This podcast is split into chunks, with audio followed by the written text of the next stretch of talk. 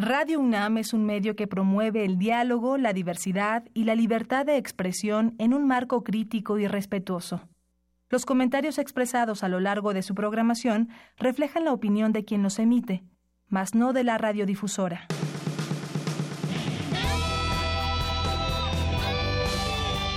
Prisma RU. Relatamos al mundo.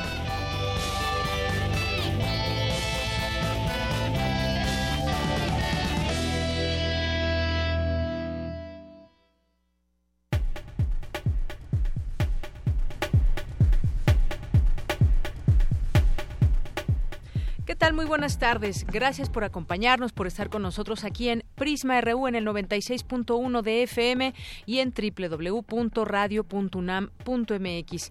Tenemos varios temas para este día. Gracias por eh, acompañarnos. Soy de Yanira Morán y a nombre de todo el equipo les saludamos. Lo invitamos a que se quede con nosotros. Vamos a tener algunos de los temas de los que se está hablando mucho, pero lo vamos a ver al análisis. ¿Qué sucede con eh, pues la Suprema Corte de Justicia de la Nación que suspendió la aplicación de la Ley Federal de De los Servidores Públicos, salieron en defensa de la independencia y la autonomía judicial. ¿Esto qué implicaciones tiene?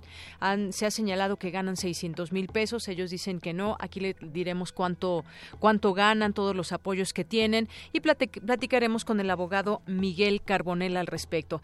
Vamos a tener también aquí vía telefónica Alejandro Pinzón, que es analista en política de seguridad y queremos también platicar con nuestro auditorio del día de hoy sobre un tema que es eh, ampliar el número de delitos que ameritan prisión preventiva oficiosa. ¿Va a disminuir o no los delitos? Esto lo quisiéramos analizar también eh, desde esta perspectiva de saber si eh, pues esto va a ayudar a disminuir los delitos o no. Lo platicaremos aquí en este espacio. Vamos a tener también más adelante una plática con eh, Luis Huacuja, que pues nos va a platicar sobre los chalecos amarillos. Ya seguramente muchos de ustedes escucharon esta pues gran organización que hay allá en Francia y quienes eh, estos chalecos amarillos que están detrás del movimiento, de un movimiento muy grande. ¿Por qué están protestando exactamente? Hoy va a dar un mensaje el presidente de Francia, Emmanuel Macron, al respecto de lo que está sucediendo. ¿Será suficiente para, pues, para generar la solución de vida a esta ola de violencia que ya se ha generado en varias ciudades del país? Bueno, pues tendremos aquí la oportunidad de platicarlo con él.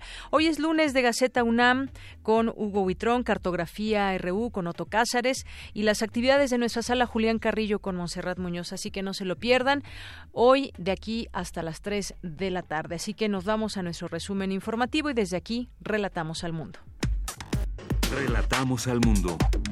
Relatamos al mundo. Una de la tarde con siete minutos en este lunes 10 de diciembre. Y bueno, queremos dar una noticia desafortunada. Ayer domingo 9 de diciembre por la mañana falleció Héctor Castro Gurría, locutor de Radio UNAM por más de tres décadas y quien por años fue la voz del servicio de noticias Radio UNAM Informa. Enviamos nuestras condolencias a sus familiares y seres queridos, así como a todos los compañeros a quienes aqueja su ausencia. Adiós, don Héctor. Y vamos a recordarlo a través del siguiente audio. Radio UNAM informa. Conmemoran el Día Internacional de la Madre Tierra. Las 8 de la mañana con 30 minutos en la Ciudad de México. Radio UNAM Informa es un servicio de la Subdirección de Información. Ante los micrófonos estuvimos con ustedes Elizabeth Rojas, Héctor Castro Burría. Buenos días. Buenos días. Bueno, pues en paz descanse nuestro compañero Héctor Castro Gurría.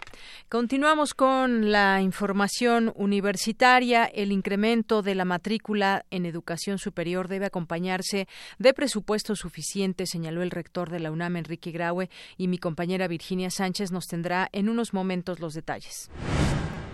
Existen nuevos retos a enfrentar para garantizar el respeto a los derechos humanos. Más adelante, Dulce, García con los detalles. Por su parte, mi compañera Cristina Godínez nos hablará sobre el certificado internacional para posgrado en construcción de la UNAM. Analicen en la UNAM la importancia de la abogacía. Cindy Pérez Ramírez nos tendrá aquí la información. Y la película de Alfonso Cuarón, Roma, recibió siete nominaciones a los Critics' Choice Awards en las categorías principales como Mejor Película, Mejor Actriz y Director. En los temas nacionales, el presidente Andrés Manuel López Obrador afirmó que decidió promover la reducción de los salarios de los altos funcionarios porque son exagerados y ofensivos y en el caso del Poder Judicial son los mejor pagados del mundo. En ese sentido, jueces y magistrados señalaron de una clara intromisión contra el Poder Judicial por parte de la Federación.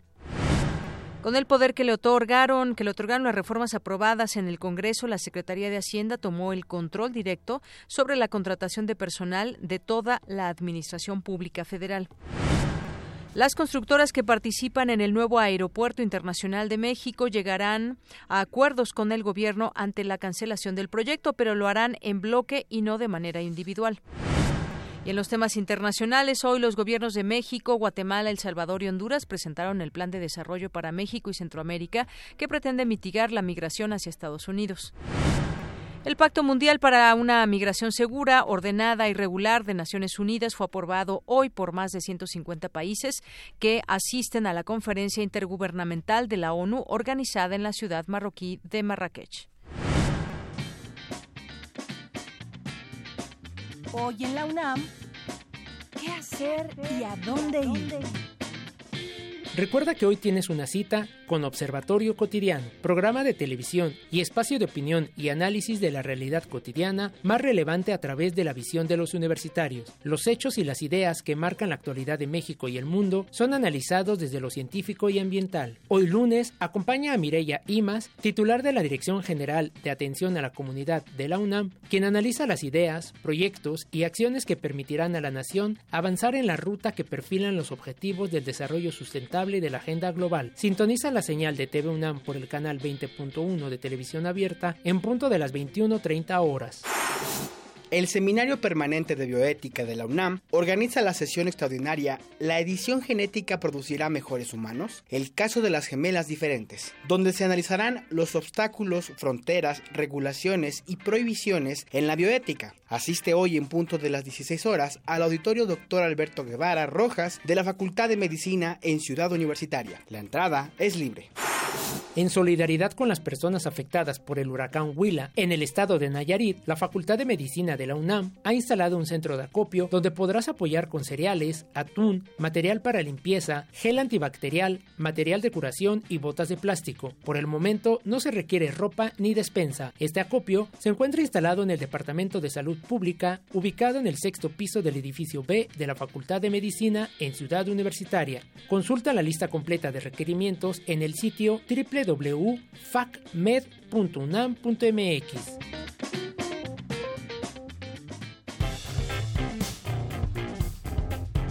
Campus RU Una de la tarde con 12 minutos. Hoy en nuestro campus RU empezamos con esta información de mi compañera Virginia Sánchez. El incremento de la matrícula en educación superior debe acompañarse de presupuesto, es lo que dice el rector Enrique Graue. ¿Qué tal, Vicky? Muy buenas tardes. Hola, ¿qué tal, Deyanira? Buenas tardes a ti y al auditorio de Prisma RU. Pues durante la entrega de las escrituras de un predio ubicado en el centro histórico de Oaxaca, donado por el gobierno de dicho estado a la Universidad Nacional Autónoma de México, el rector de la UNAM, Enrique Graue, dijo que el aceptar este espacio reafirma el compromiso de trabajar en estrecha relación con las universidades locales, elevar la oferta educativa y los proyectos de investigación, por lo que destacó que el objetivo es sumar, no dividir y complementar un esfuerzo de educación superior.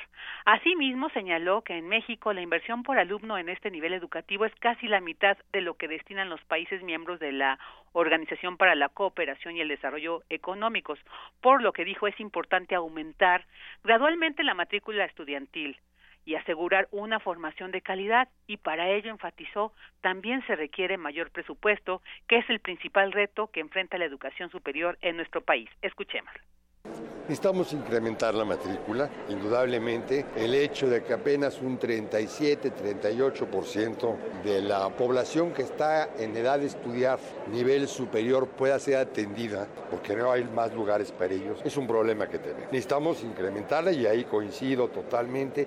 Y con esto tiene que venir un presupuesto suficiente tanto en lo federal como en lo estatal. De tal manera que yo creo que el principal problema que se enfrenta será siempre materia, la capacidad de aceptar a más jóvenes y de formarlos adecuadamente de Yanira Auditorio les comentamos en este predio, ¿no? Donado por el gobierno oaxaqueño, pues se instalará la unidad multidisciplinaria multidisciplinaria de investigación científica y humanística de la UNAM, donde, a decir de Leopoldo Silva, secretario administrativo de la UNAM, los principales temas y líneas de investigación serán paisajes y lenguajes, atlas geográficos, étnicos, lingüísticos y socioeconómicos, así como temas de inteligencia artificial, lógica matemática, y expresiones patrimoniales tangibles e intangibles, entre otros. Y para iniciar todo este centro participarán académicos de los institutos de investigaciones estéticas, históricas y filológicas, así como investigadores del Instituto de Matemáticas y del Programa Universitario de Estudios de la Diversidad Cultural. Este es el reporte de Yanira. Bien, Vicky, muchas gracias. Gracias a ti, buena tarde. Muy buenas tardes. Bien, y de ahí nos vamos ahora con mi compañera Cindy Pérez Ramírez. Analizan en la UNAM la importancia de la abogacía. ¿Qué tal, Cindy? Buenas tardes. ¿Qué tal, Deyanira? Muy buenas tardes a ti y a todo nuestro auditorio de Prisma RU. Cifras recientes del Sistema Nacional Anticorrupción exponen que solo 13 de las 32 entidades federativas han completado la construcción de sus sistemas anticorrupción. Ante ese panorama se llevó a cabo en el Instituto de Investigaciones Jurídicas de la UNAM el seminario El Derecho de Defensa en el Sistema Nacional Anticorrupción, en donde el magistrado Benjamín Rubio Chávez señaló que la normatividad de ingreso en el Poder Judicial de la Federación debe estar regulada Vamos a escucharlo. Cuando fui defensor de oficio en el estado de Hidalgo, pues era una defensoría de oficio donde se pagaba muy poco. Entonces los que aspirábamos a ser defensores de oficio éramos pasantes de derecho, gente que íbamos saliendo de la universidad. Obviamente llega el justiciable y ve un chamaquito ahí, dice, chine, le dejaré mi asunto. Pues si tiene algo de recursos va a decir, ni lo mande Dios, ¿no? Y el que no tiene recursos dice, pues ya no, ni modo, es lo que me queda. Entonces, ¿Y por qué circunstancias daba eso? Les digo, ¿por qué? Porque el pago era, era poco, ¿no? Y obviamente quien aspiraba a estar en ese lugar eran solamente los que todavía no teníamos ninguna oportunidad, ¿no? Que a los que ni nuestros padres nos confiaban un asunto. Entonces, así es la forma en que algunas defensorías públicas están organizadas. Por eso yo les decía, no, tiene que ser igual. O sea, si, si encontramos una institución pública que está acá, al tope, todas deben de llegar a ese tope en esas prestaciones, en esa forma de poder acceder a ese lugar.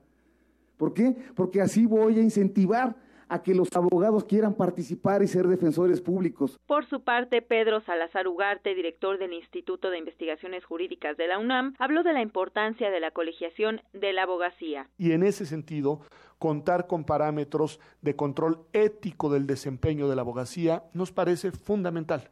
Y por eso hemos sido promotores desde hace años de una colegiación que no se ha convertido en ley, pero que no cejaremos en el empeño de lograr que se convierta.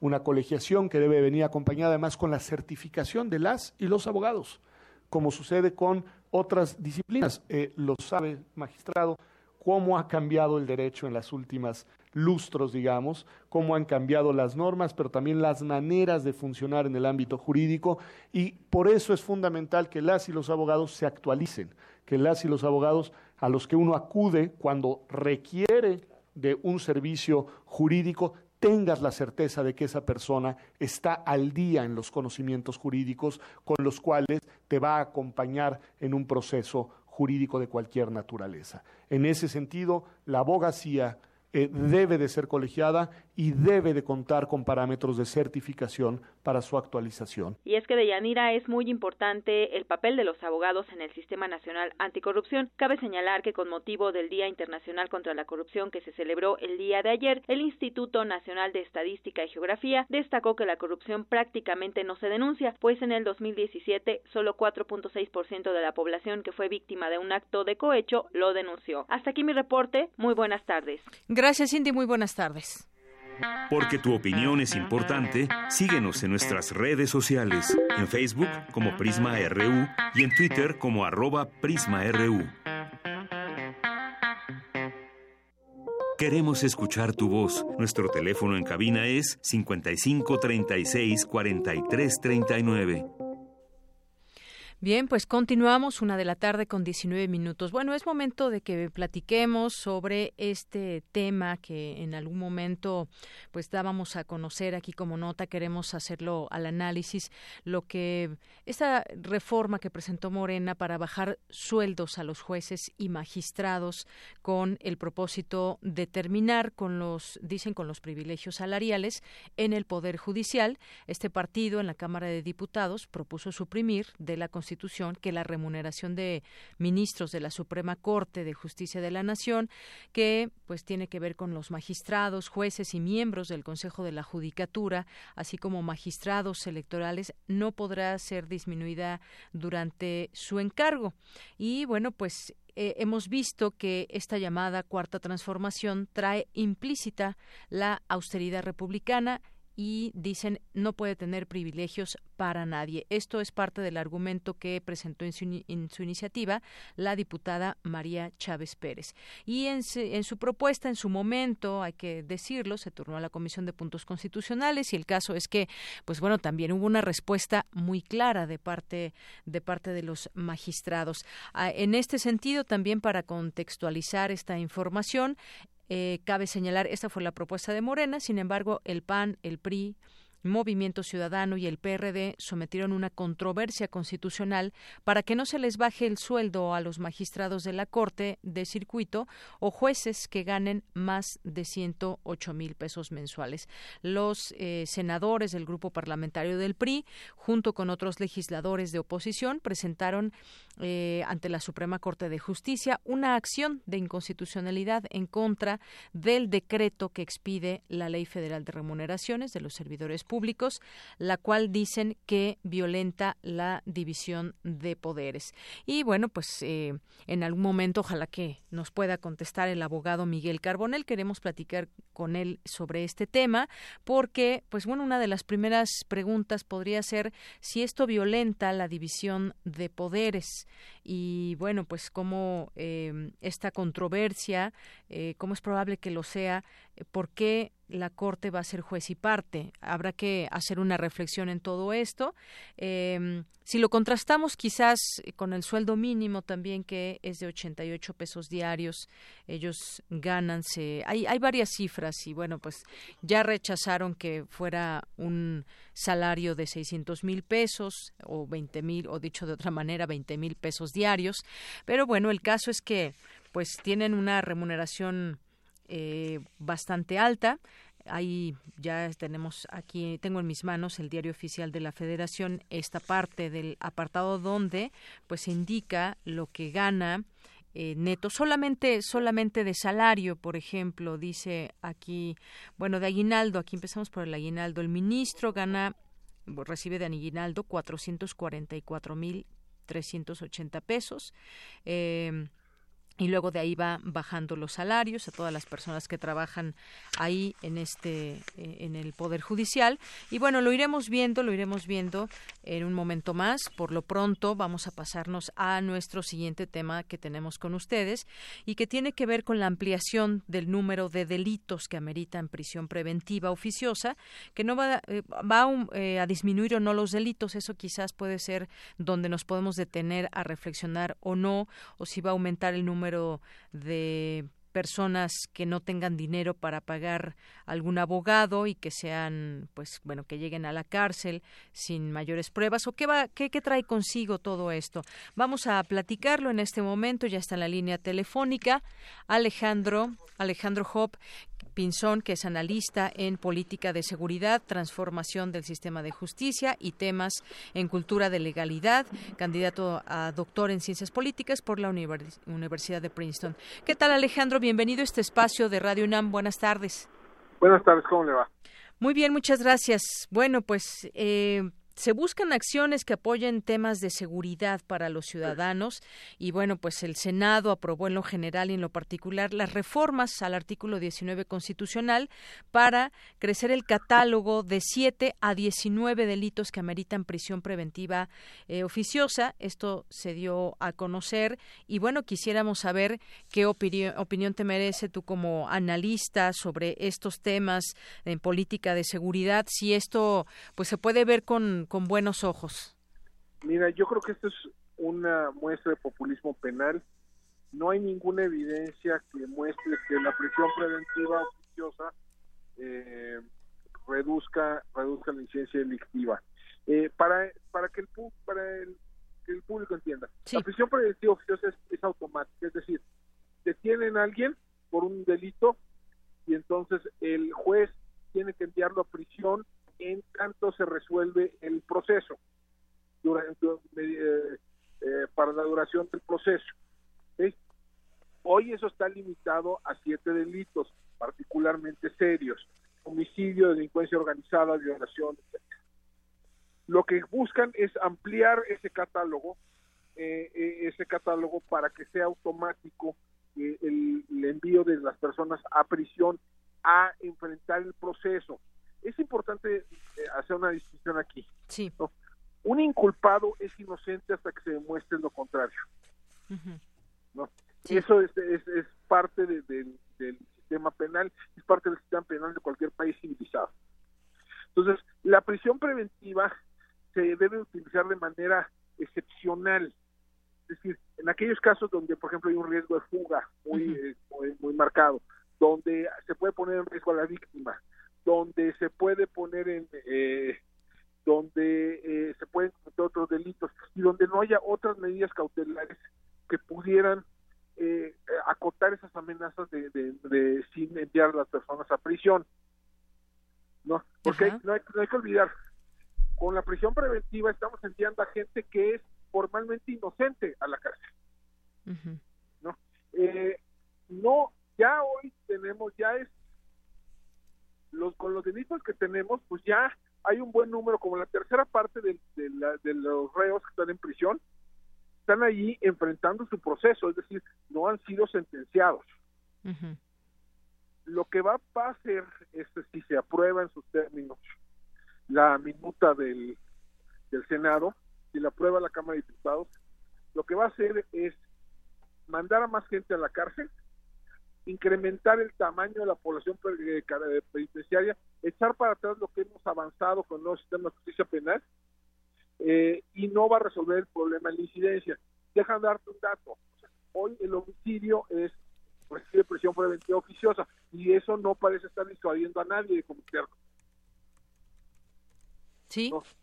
Entonces, es no, es nada más es populismo penal. No es no es una política pública bien pensada. Populismo penal, dices.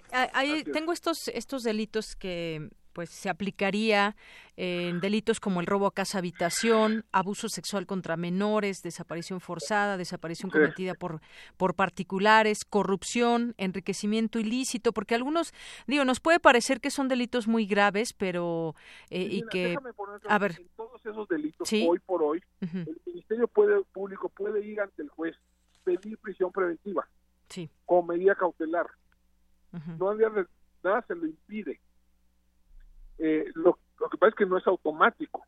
o sea, tiene que argumentar por qué esa persona debe enfrentar en prisión, esa persona considerada inocente de arranque, debe enfrentar en prisión su proceso. Y eso es lo que no quieren.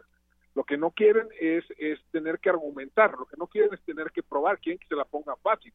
¿no? Y además, hay un, hay un delito en particular en este nuevo catálogo que se aprobó que es particularmente preocupante, que son los delitos relacionados con armas de fuego. ¿Por qué es particularmente preocupante? Porque abre la posibilidad eh, eh, de que empiecen a sembrar armas como una manera de mantener a la gente en la cárcel. Que las autoridades, los, las policías, las Fuerzas Armadas, etcétera, empiecen eh, a, incurrir en ese tipo de conductas como una manera de garantizar el encarcelamiento en automático de las personas en lo que ellos investigan algo.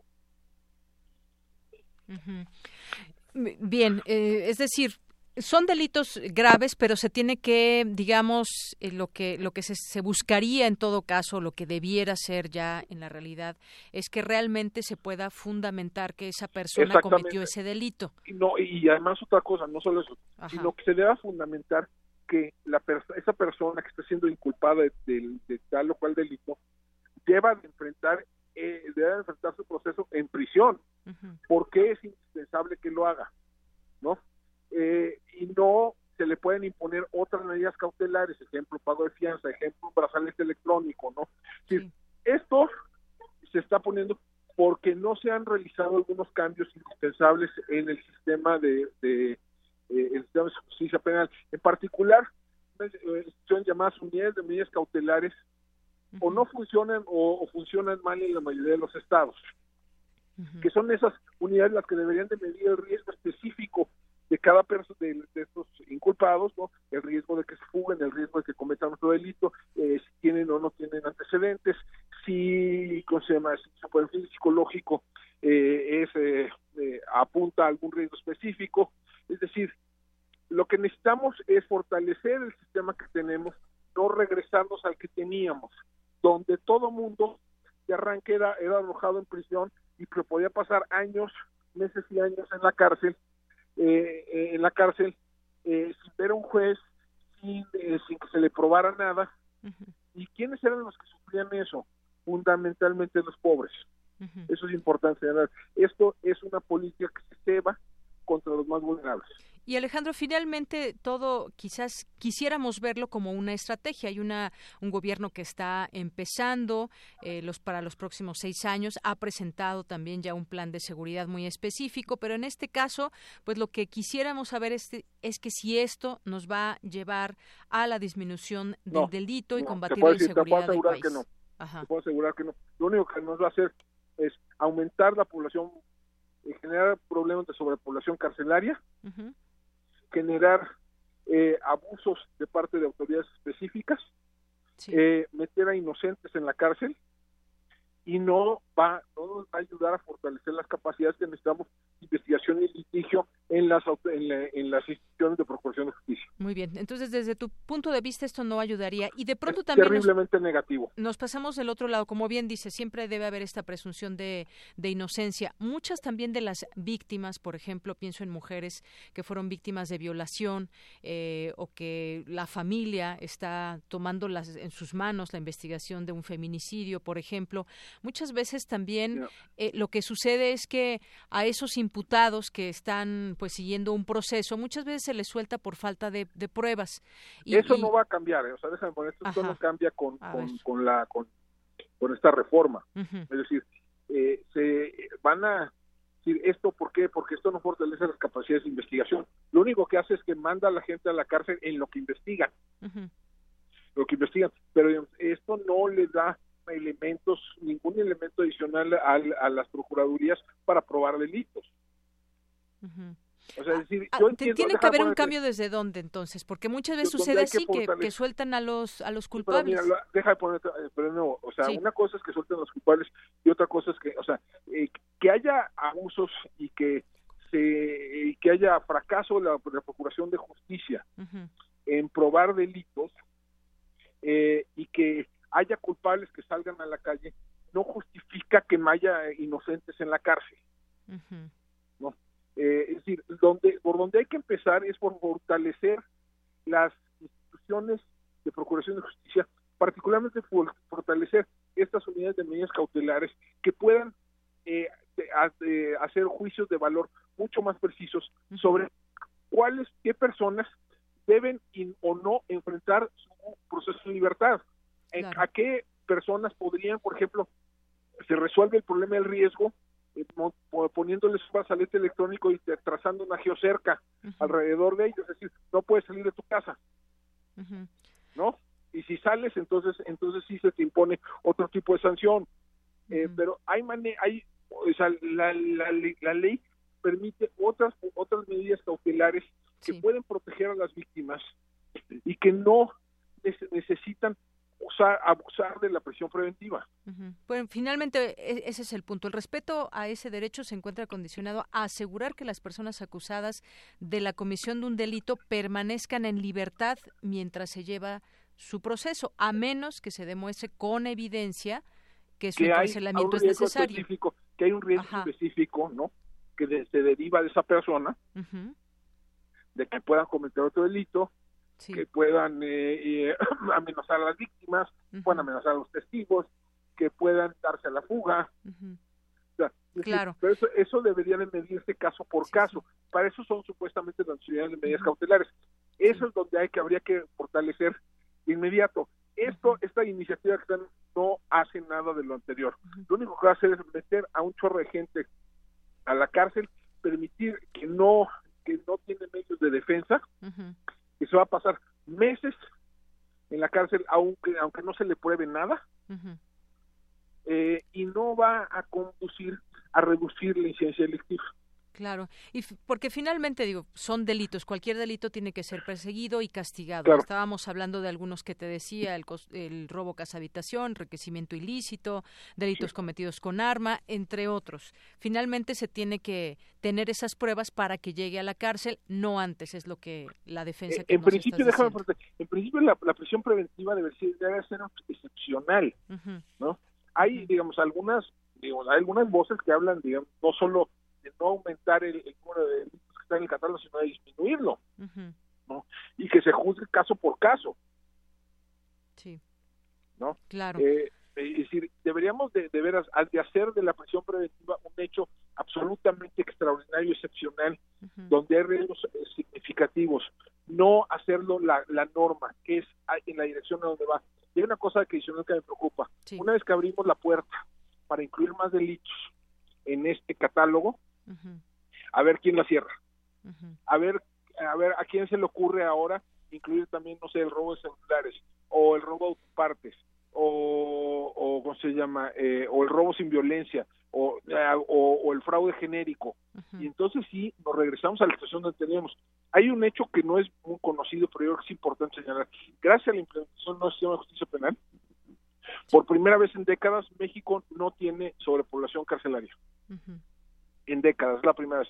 Si se aprueba esto, vamos a vamos a regresarnos a la situación en la cual la mayor parte de los penales están sobrepoblados y, y sujetos a condiciones de autogobierno.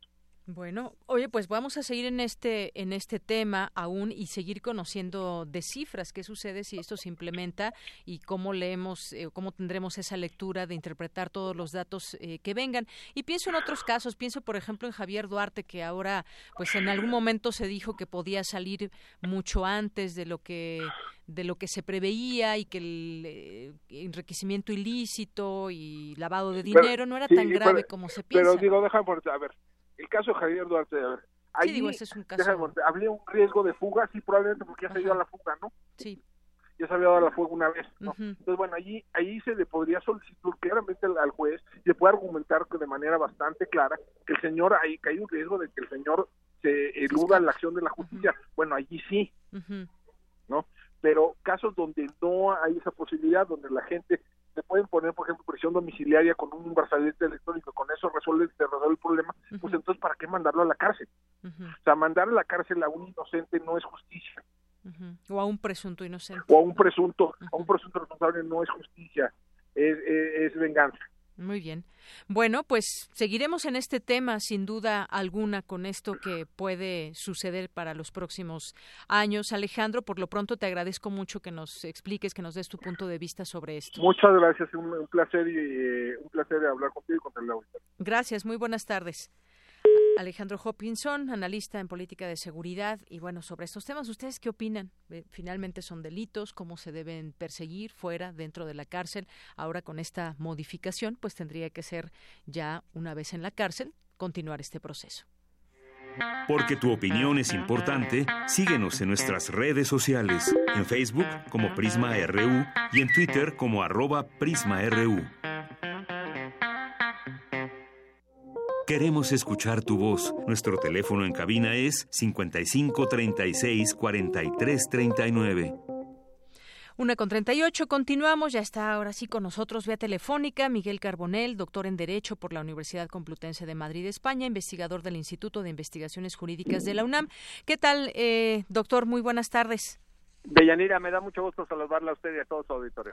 Muchísimas gracias, eh, doctor. Bueno, pues eh, estábamos platicando hace unos momentos del tema de los altos sueldos de los magistrados, quienes están eh, pues a favor o en contra de que se les puedan bajar los, los salarios. Y yo quisiera preguntarle si esto violenta o no la división de poderes, que es algo que ellos han expuesto, dada esta situación que pues está todavía en el aire.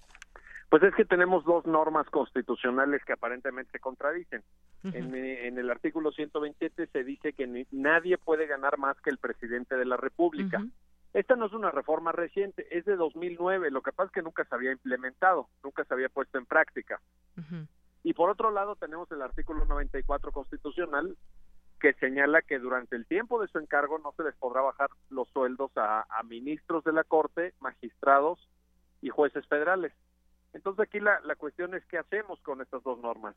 Parece haber una contradicción y bueno, pues la ley federal de remuneraciones ya entró en vigor, se creó un tipo penal para quien perciba más dinero que el que gana el presidente de la República y, y se han promovido amparos, acciones de inconstitucionalidad, etcétera, en contra de esta ley. Es, es la situación tal como está al día de hoy.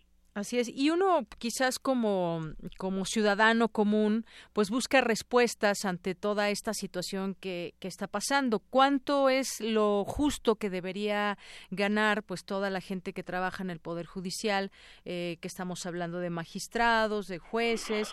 ¿Cuál sería ese sueldo, pues eh, un salario, un salario justo? Ellos ya dijeron, no ganamos 600 mil pesos. Aquí tengo en mis manos eh, parte de lo que reciben, por ejemplo, como, como aguinaldo eh, todos los derechos a los que a lo que tienen derecho, sueldo básico, prestaciones nominales, sueldo tabular, hay un montón de cosas y bueno, pues finalmente nos da aquí, por ejemplo, como aguinaldo, el ministro recibe 444 mil pesos, eh, 444 mil 380 pesos y bueno, de ahí se va hacia abajo, más todas las prestaciones de ley que tienen. Eh, ¿cuál, ¿Cuál podría ser o cuál debería ser un salario justo? ¿Cómo, cómo lo...? A ver, yo creo que yo creo que hay hay rubros que sí se tienen que, revisar y se tienen que afinar porque efectivamente en ese desglose de prestaciones pues hay muchos excesos. Te pongo un ejemplo. Este este mes de diciembre los ministros van a recibir un bono así autorizado como bono de seguridad de 800 mil pesos cada ministro. E, e, esa parte yo creo que sí es indefendible. No no no no le encuentro yo justificación. Sí, exacto. ¿Cómo se justifica, no? No, e, es, es es verdaderamente está fuera de lugar, vaya, no eh, en, esa parte yo creo que nadie lo duda. Yo creo que hay partes de los rubros de prestaciones tienen apoyo para día de los papás, para día de las mamás, para día del trabajador, para día ayuda de anteojos, estímulo de antigüedad, de jubilación, aguinaldo, prestaciones económicas, vacaciones, prima quinquenal, prima vacacional, pago de defunción, licencia jubilatoria y así me puedo seguir hay mucho más rubros todos esos están están publicados, son son públicos, no es información confidencial ni, ni nada que se haya escondido. Está en internet. Está en internet, cualquiera lo puede revisar, cualquiera lo puede ver, pero yo creo que ahí sí hay que meter eh, pues la tijera yo creo que hay muchas cosas donde donde una política de austeridad de parte del Poder Judicial Federal es, es requerida. Pues también hay boletos de avión en primera clase, magistrados, los magistrados electorales, por ejemplo, se la pasan en Europa dando conferencias, no sé cómo, ahora lo trajeron para votar el asunto de Puebla, por ejemplo. ¿Y, por qué tiene que ser en primera clase, por ejemplo, no? Claro, y bueno, y si van en primera, pues que se lo paguen ellos. Exactamente. Porque, tienen un, sueldo les que les alcanza. Pero, pero no este, meterle el diente al, al dinero público, que es dinero que todos nosotros pagamos impuestos. Entonces, ahí sí creo que tenemos una enorme cancha. Ahora, la, la cuestión aquí interesante es que el, el, el tope se fija de conformidad con el ingreso del presidente de la República. El presidente López Obrador dijo que él eh, va a tener un ingreso mensual, eh, entiendo que neto de 108 mil pesos. Ahí sí es una disminución muy, muy relevante respecto a lo que ganaban ministros, magistrados y jueces.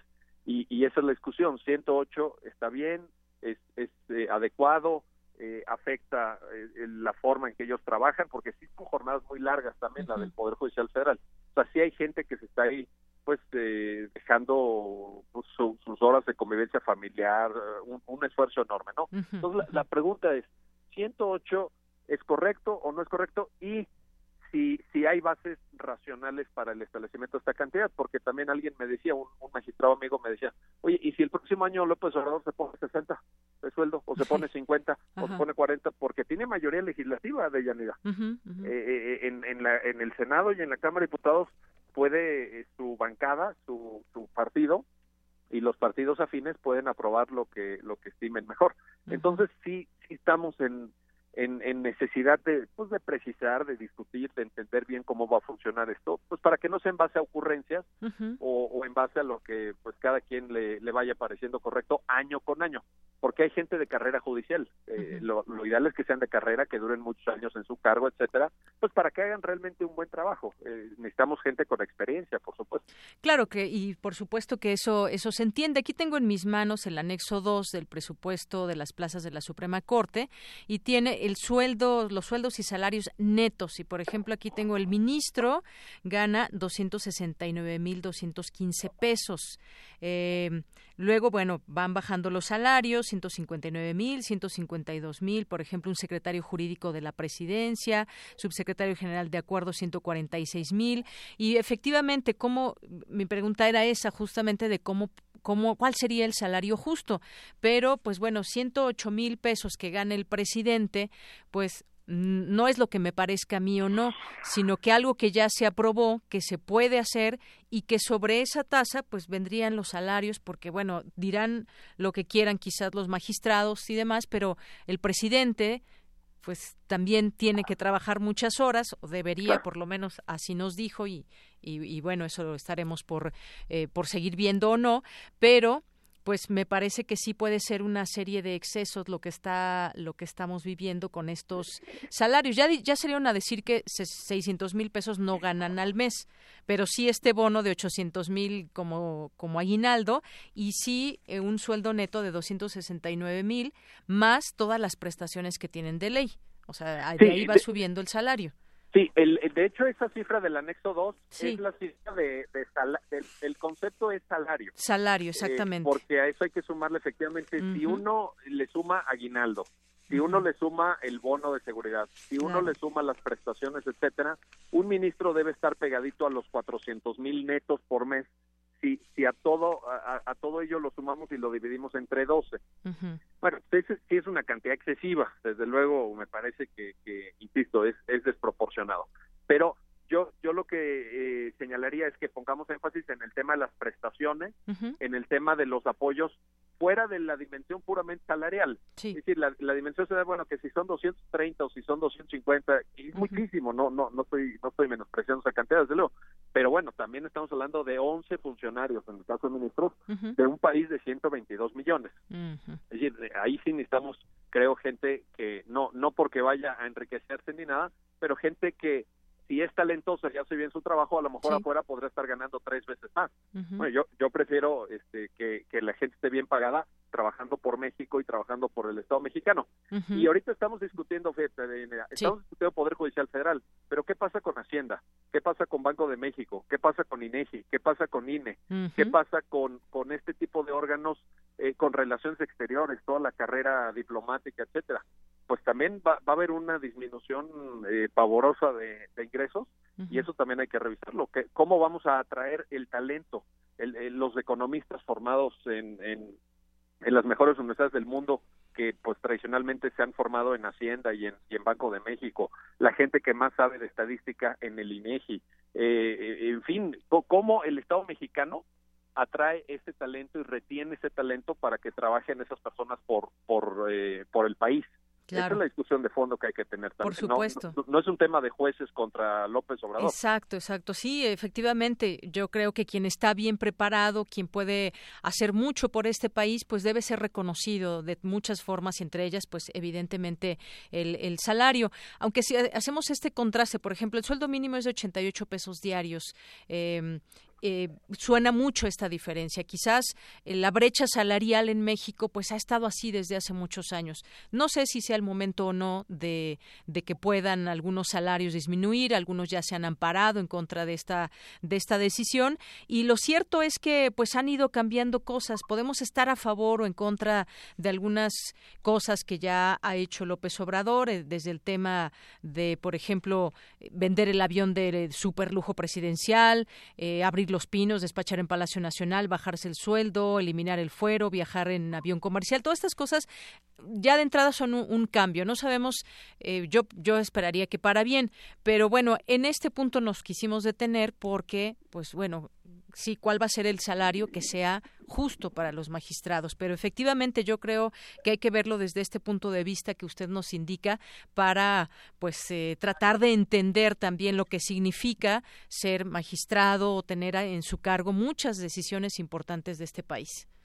Sin duda, y pensar, insisto, en que en el Estado mexicano deben estar trabajando para todos nosotros las mejores mujeres, los mejores hombres, los más preparados.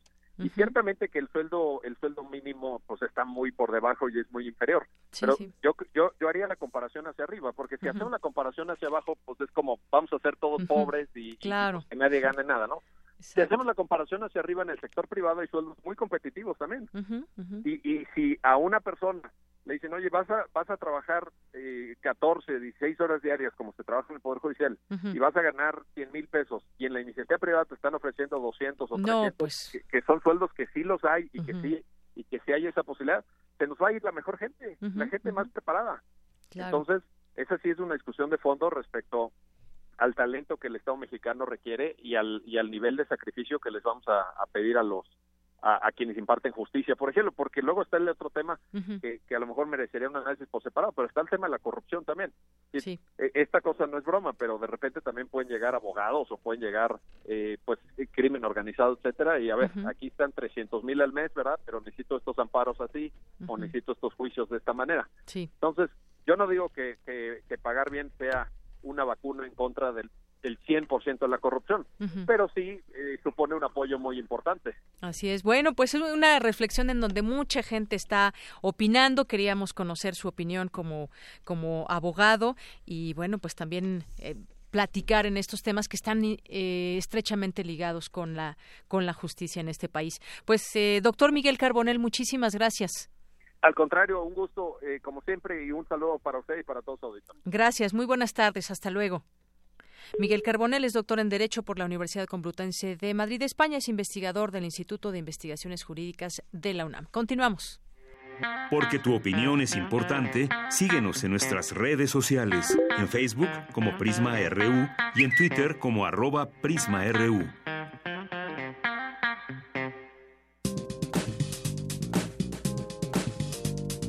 Cultura RU.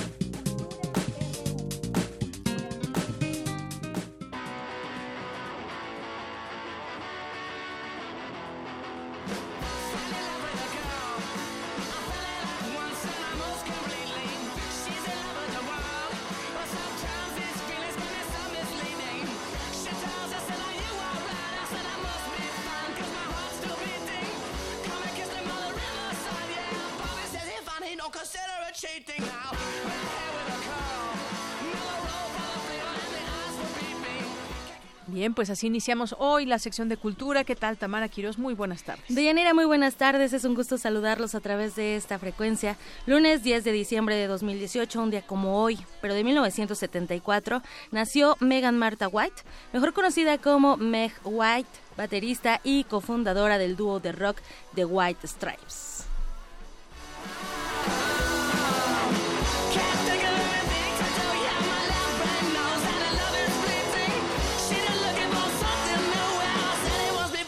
it. Bazzer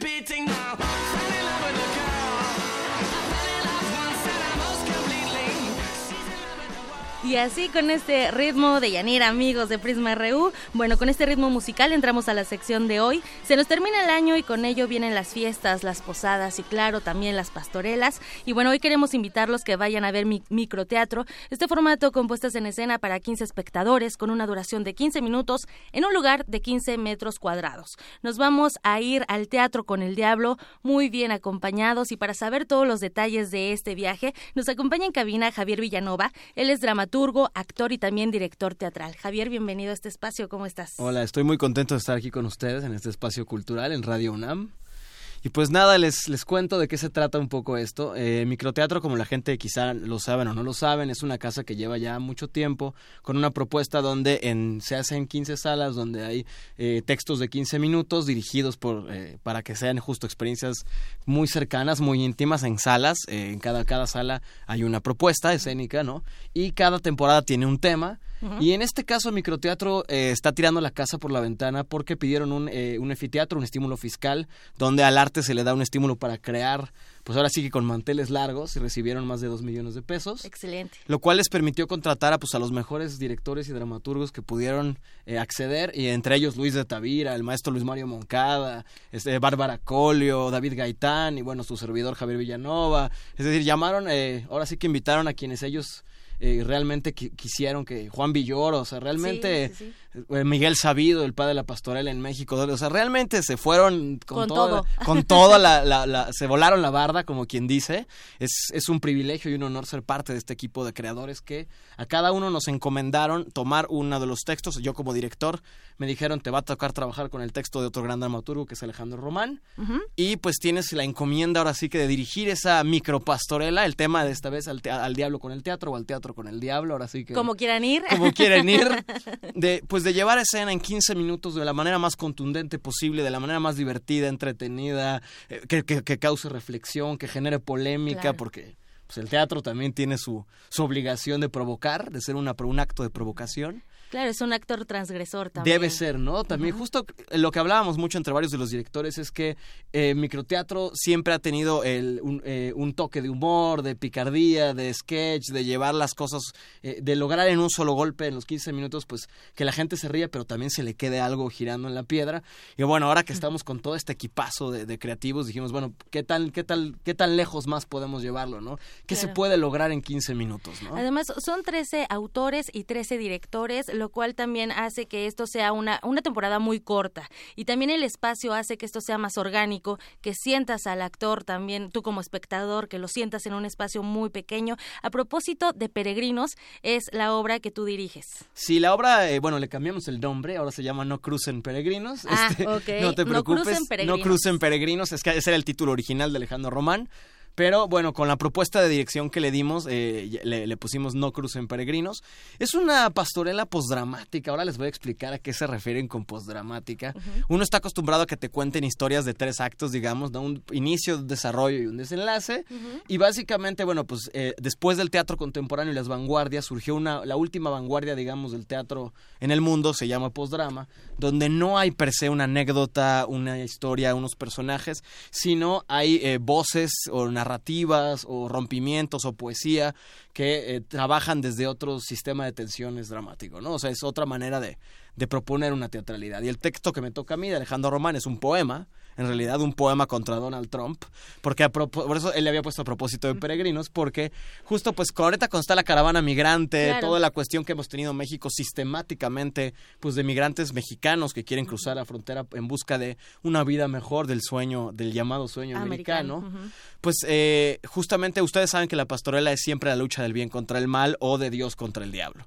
Y aquí Alejandro Román propone pues que digamos que estos peregrinos tienen que cruzar la frontera y el diablo es Trump, ¿no? Es este diablo de peluca naranja que... Cualquier parecido con la realidad es mera coincidencia, o tal vez no.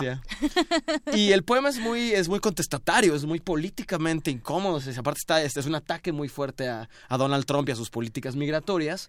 Y yo ahorita como director decíamos, bueno, Frida Astrid Orozco es la actriz con la que además ella va a actuar en la obra y va a actuar junto conmigo, yo además de dirigir. También Me subo a actuarla, está producida por Irina Máximo, que somos un equipo muy cerrado en el que hacemos varias propuestas escénicas, pero bueno, ahora nos va a tocar hacer esta. Y decidimos oponer una visión a la visión del dramaturgo, ¿no? que es donde quisimos generar el teatro realmente, porque decíamos, ¿cómo le entramos a este poema? ¿Cómo lo volvemos teatro realmente? ¿Y cómo hacemos que de, verdad provoque una reflexión durísima en el espectador? Porque es muy fácil ser las víctimas de Trump y de Estados Unidos, cuando México también es un país sumamente racista y xenófobo, que además también ha atacado durísimo a los migrantes guatemaltecos. Lo vimos, lo vimos hace una semana.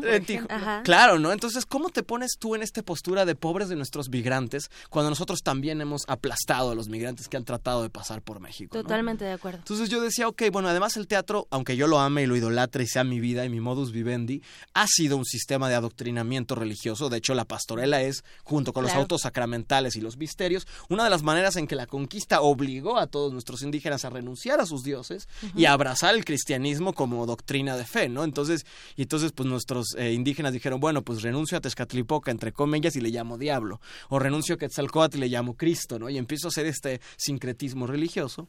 Y yo decía, bueno, si el teatro fue en la conquista este, este elemento dogmático y adoctrinante, ¿cuál es el nuevo eh, eh, instrumento adoctrinante de nuestra cultura hoy en día, pues Hollywood, el cine hollywoodense, que toma las narrativas, tus propias narrativas, y te las devuelve hecha película y te cuenta, ellos controlan la narrativa, entonces decíamos, bueno, vamos a darle un giro gracioso, fársico a este poema.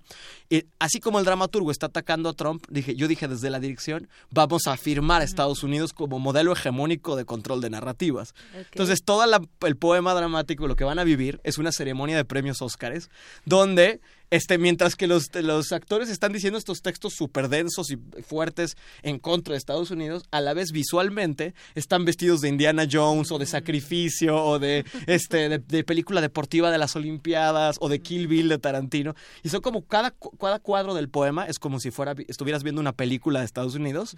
Y luego el último cuadro es este cuadro de los migrantes, ¿no? Pero actuado por un actor güerito, este que, o sea, justo se trata de... Como si estos los estereotipos. Estos estereotipos como si los hollywoodenses quisieran contarte la, la, versión de nuestros migrantes, pero pusieran a Brad Pitt a actuar. O, como cuando Mel Gibson hizo Apocaliptos. Este chiste de decir, me apropio de tu cultura y te voy a contar tu propia historia, ¿no? Entonces dijimos, como vamos a darle toda la vuelta, vamos a hacerlo divertido, fársico y que el poema siga, eh, digamos, transcurriendo por abajo. O sea, que tú sigas oyendo estas cosas súper fuertes de crítica, pero visualmente tú digas, se están burlando de Estados Unidos o están afirmando Estados Unidos. Y ahí en ese conflicto surja de verdad en una reflexión de decir, no hay buenos, no hay malos, no hay Dios, no hay diablo, hay, multi, hay una miriada de verdades, hay una multiplicidad, hay un prisma de verdades, y tú como espectador ya sabes si estás a favor del Star System de Estados Unidos, en contra, si estás a favor del racismo en México, en contra, es decir, debe surgir una postura personal, ¿no? Y creo que ahí el teatro es donde verdaderamente puedes provocar al espectador a llevarse una idea propia. Vamos a estar en la sala 5 Sala 5 de Microteatro México. Estrenamos este jueves 13 de diciembre hasta, el 6 de enero, nuestra obra y 13 propuestas más que la verdad todas están increíbles. Son los mejores dramaturgos y directores del país afrontando el reto de microteatro. No se lo pueden perder. Y todo esto sucede en 15 minutos, además, en un espacio de 15 metros cuadrados. Así es. Excelente. Me parece muy bien lo, lo que dices. Estoy muy de acuerdo contigo. El teatro justo muestra diferentes aristas y cada uno toma, como bien lo dice Deyanira, la postura que quiere y esa es el, el asunto, la reflexión. Y bueno, microteatro se encuentra en calle Roble número 3, en la colonia Santa María la Ribera, en la alcaldía de Cuauhtémoc, para que la gente vaya. Ya empiezan este jueves 13 de diciembre y tienen hasta el 6 de enero. Les recomendamos que consulten la cartelera porque esto se va a poner muy bueno. Se va a poner muy, muy bueno. Pueden seguir las redes, arroba microteatro mex. Ahí van a poder estar viendo todo el póster, que es una belleza. Tomaron una estética como de circo antiguo, como de cartel de justo de pastorela antigua, ¿no? Retomando nuestras tradiciones Con el diablo mexicanas. riéndose. el diablo así espectacular dibujado.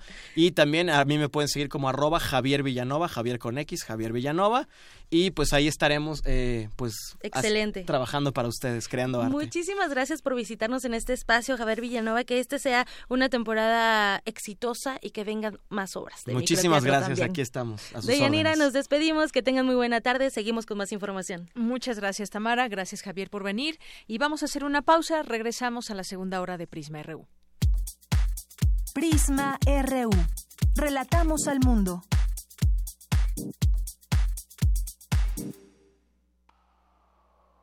Vicente Rojo Cama es uno de los pioneros de la música acusmática y electroacústica en México.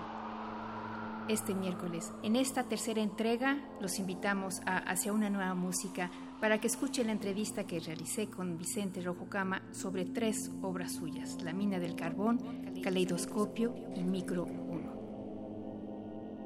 Hay quienes piensan que mañana la mina podría llegar a ser un monasterio, una biblioteca, camposanto. Radio UNAM. Experiencia sonora.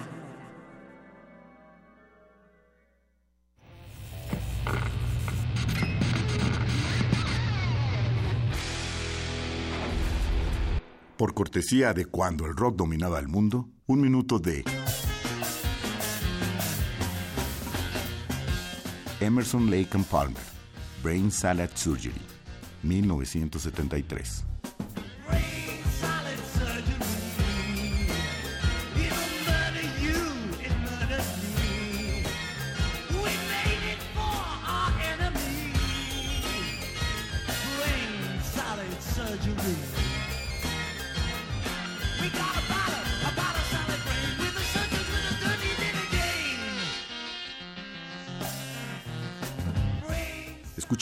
Los viernes a las 18.45 horas por esta frecuencia. 96.1. Radio UNAM, Experiencias Sonoras.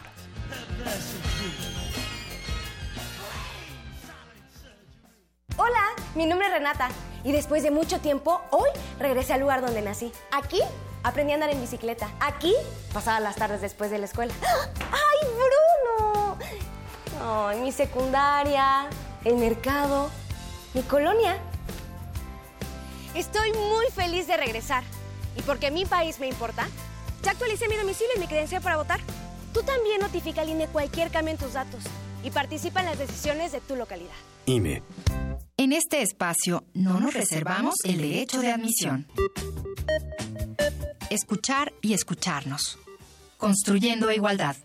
Aquí hay lugar para todas y todos, así que ponte cómodo y hablemos libremente de género un programa de Radio UNAM y el Centro de Investigaciones y Estudios de Género. Tercera temporada. Todos los miércoles a las 10 de la mañana por el 96.1 de FM. Radio UNAM. Experiencia sonora. Tu opinión es muy importante. Escríbenos al correo electrónico prisma.radiounam@gmail.com. Queremos escuchar tu voz. Nuestro teléfono en cabina es 55 36 43 39. Mañana en la UNAM, ¿qué hacer y a dónde ir?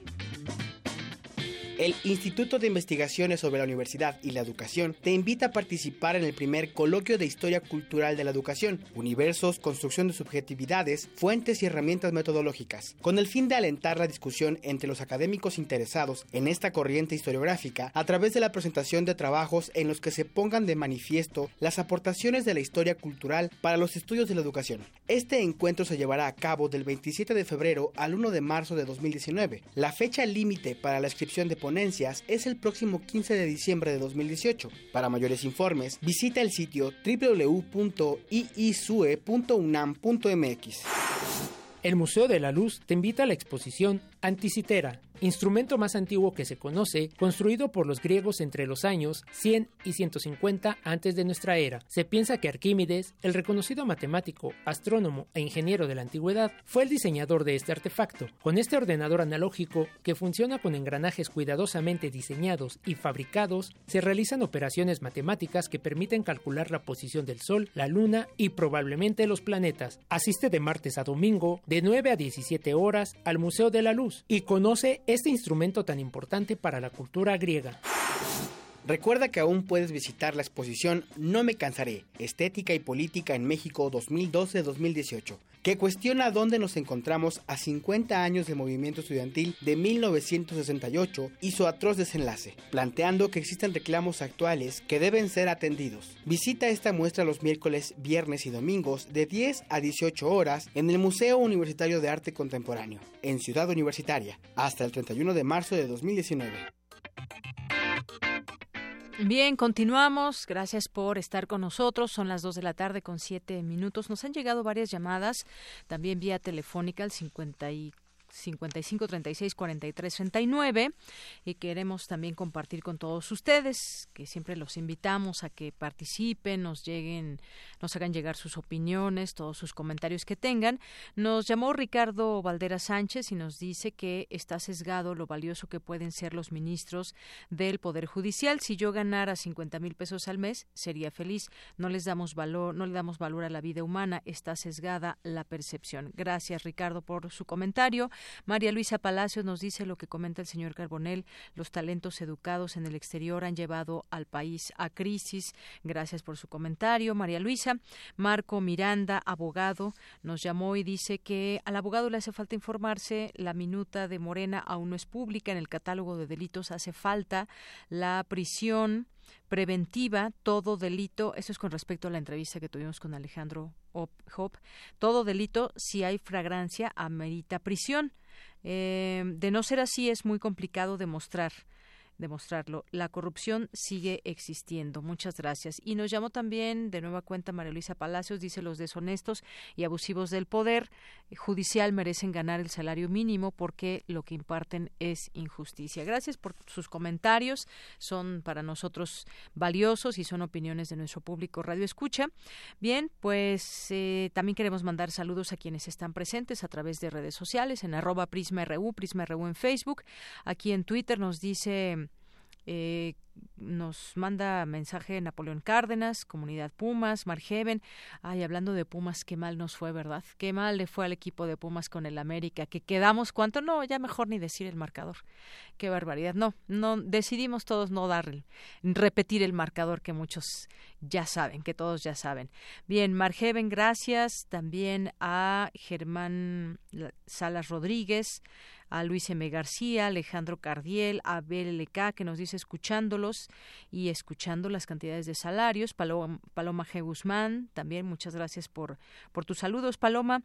Eh, Michelle Tobar también por aquí, muchos saludos.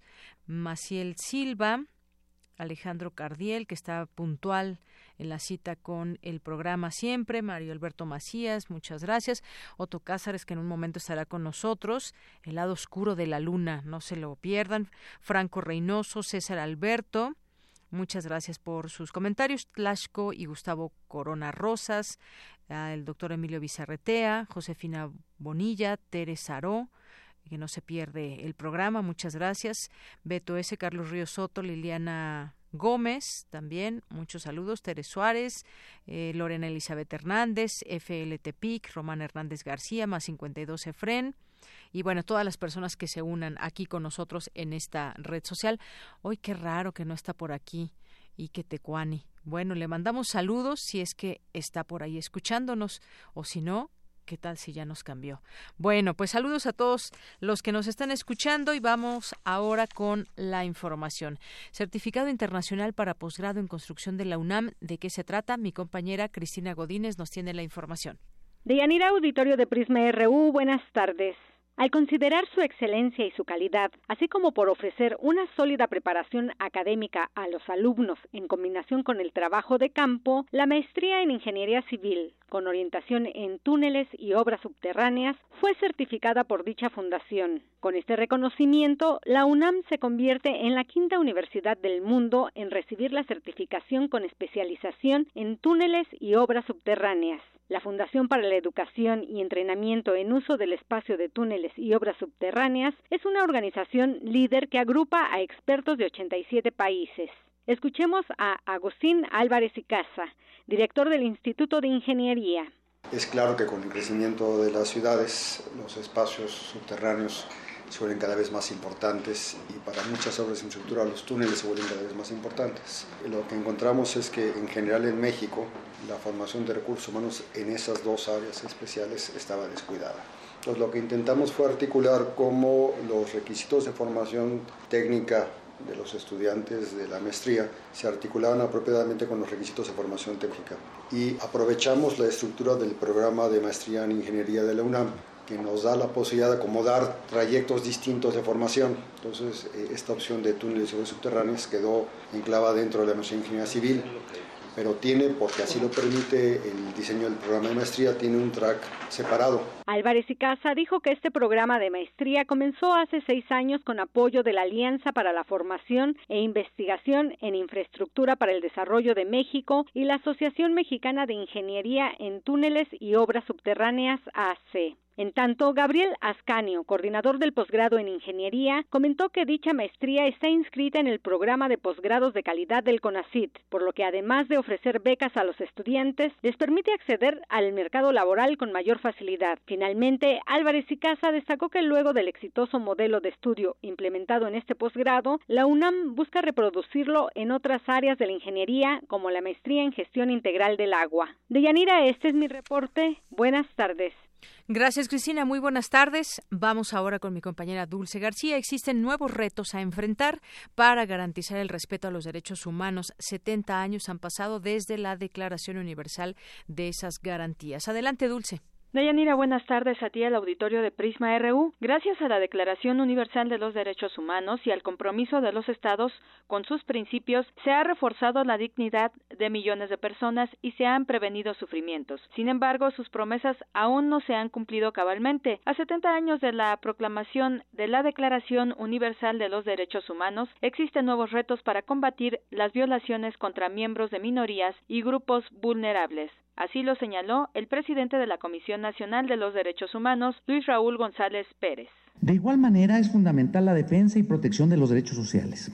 El flagelo de la pobreza y de la migración forzada nos dan cuenta de la preocupante realidad que se vive en la actualidad en muchos lugares de nuestro país y de nuestro continente, lo que nos deja ver que la promesa de respeto a los derechos humanos y a la dignidad de todas las personas contenida en la declaración aún sigue siendo una aspiración. Durante la inauguración del Congreso Nacional Logros y Retos de los Derechos Humanos, a 70 años de la proclamación de la Declaración Universal de los Derechos Humanos, el Ombudsperson Nacional, Luis Raúl González Pérez, dijo que es necesario reforzar las tareas para hacer efectivo el Estado democrático. Cabe mencionar que la Declaración Universal de los Derechos Humanos es un documento que marca un hito en la historia de los derechos. De Yanira hay que decir que la declaración fue proclamada por la Asamblea General de las Naciones Unidas en París el 10 de diciembre de 1948 como un ideal común por el que todos los pueblos y naciones deberían esforzarse. Hasta aquí el reporte. Muy buenas tardes. Gracias, gracias Dulce García por esta información. Y bueno, vámonos a las notas nacionales. Bueno, aquí nos dice Diogenito que no le eche limón a la herida Puma. Bueno, pues sí, ya dejemos el tema por la paz, querido Diogenito, porque, pues bueno, Continuemos con otros temas. López Obrador llama a empresarios a rescatar juntos al sector petrolero. Eh, recibirá Pemex 75 mil millones de pesos extra en el presupuesto a ejercer en 2019. Esto lo anunció el presidente eh, hoy y con este recurso la empresa podría ejercer un gasto de hasta 466 mil millones de pesos el próximo año. Y esto al presentar el Plan de, Nacional de Refinación, donde el jefe del Ejecutivo convocó a los empresarios del país a ganarle terreno a la inversión extranjera en este sector y tras descalificar nuevamente la reforma energética dijo que la actual política petrolera va a cambiar porque no ha dado resultados. En otro tema, vigilará la Secretaría de la Función Pública obras de la refinería en Dos Bocas, Tabasco, por aquello del tema de la corrupción que en muchos momentos hemos vivido. Y ayer durante el Plan Nacional de Refinación, el presidente anunció eh, que o explicó que entre la intervención de seis refinerías del país está eh, esta construcción la, está la construcción de dos bocas en Tabasco para la cual se lanzará en marzo la licitación con seis paquetes.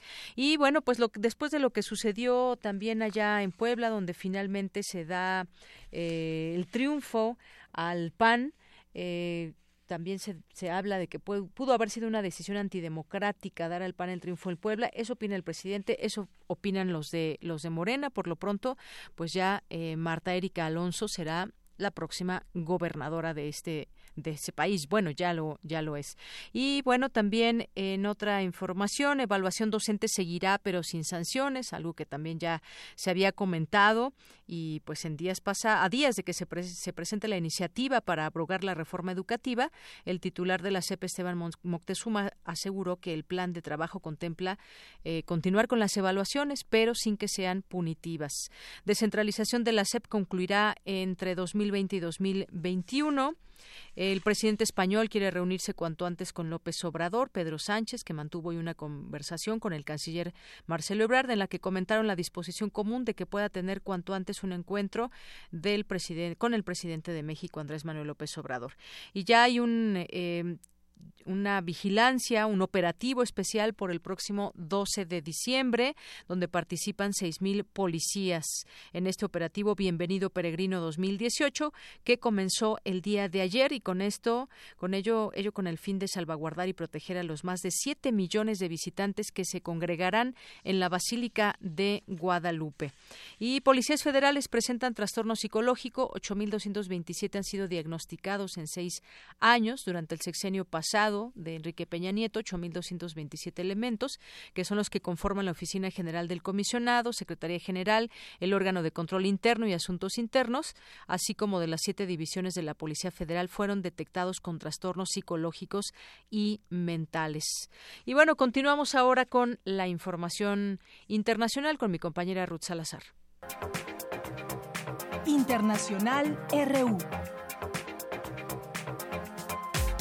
La primera ministra de Reino Unido, Theresa May, confirmó este lunes que aplazará la votación del acuerdo del Brexit que estaba prevista para mañana martes, debido a que iba a ser rechazado por un margen significativo por parte de los diputados británicos. Por lo tanto, vamos a aplazar eh, el voto, no vamos a seguir dividiendo la Cámara de los eh, Comunes. Ya les he hablado eh, la semana pasada de hasta qué punto hay garantías con respecto a nuestra nuestros vecinos para poder, para poder seguir adelante. No hay otro acuerdo posible que no sea el que planteamos. Y eso es lo que he intentado eh, hacerles entender. En tanto, el Tribunal de Justicia de la Unión Europea sentenció que el gobierno británico puede revocar unilateralmente su decisión de abandonar el bloque comunitario, sin tener que consultar a los demás Estados miembros.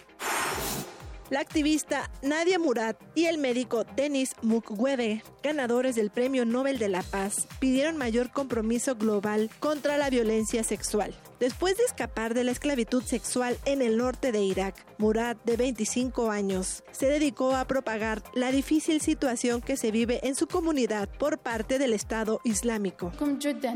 Muchas gracias por este honor, pero el único premio en el mundo que puede restaurar nuestra dignidad es la justicia y el enjuiciamiento de los delincuentes. No existe un premio que pueda hacer honor a nuestra gente y a nuestros seres queridos que fueron asesinados únicamente porque eran yazidíes. El presidente del gobierno español, Pedro Sánchez, anunció la próxima puesta en marcha en su país de un plan de ciudadanía e integración y un fondo estatal específico para la integración de los inmigrantes. El Pacto Mundial que firmamos hoy en Marrakech orienta el camino a seguir para canalizar correctamente los flujos migratorios. Cooperación internacional basada en la responsabilidad compartida y en la solidaridad. Juntos y coordinados, estoy convencido podemos dar la respuesta adecuada, la respuesta que merecen nuestras sociedades. Ayer en Perú fueron aprobadas tres de las cuatro reformas impulsadas por el presidente Martín Vizcarra, quien señaló que estos proyectos tratan de luchar contra la corrupción. Hay mucho por hacer. Siempre le hemos dicho que era sumamente importante este referéndum. Pero el referéndum de por sí no cambia todo es el inicio de un cambio que nosotros buscamos para el Perú y todos los peruanos. La empresa productora de llantas Goodyear confirmó que detuvo operaciones en Venezuela tras ver imposible producir bajo las actuales condiciones económicas y en medio de las sanciones impuestas por Estados Unidos. Con audios de Euronews, las breves internacionales con Ruth Salazar. Gracias, Ruth Salazar. Dos con 21 minutos. Pues vamos a continuar hablando de los temas internacionales. Ya está en la línea telefónica Luis Huacuja Acevedo, quien tiene una maestría en Derecho y una especialidad en Derecho Público por la Universidad Autónoma de Barcelona. Es responsable del programa de estudios sobre la Unión Europea de la FESA Catlán de la UNAM. ¿Qué tal, eh, doctor? ¿Cómo está? Muy buenas tardes. ¿Qué tal, Deyanira? Muchos saludos a ti y a tu auditorio de Prisma RU. Muchísimas gracias. Eh, pues hace unos momentos ya eh, se dio a conocer este eh, pues este mensaje del presidente de Francia eh, del cual nos gustaría que nos platicara un poco su opinión. Y todo esto nace de los chalecos amarillos. Qué está pasando en este país es una manifestación sin líderes ni estructura que tiene por emblema esta prenda fluorescente que deben llevar todos los conductores en sus automóviles y que hemos visto manifestaciones ya muy grandes que se han que se comenzaron a movilizar desde mediados de noviembre.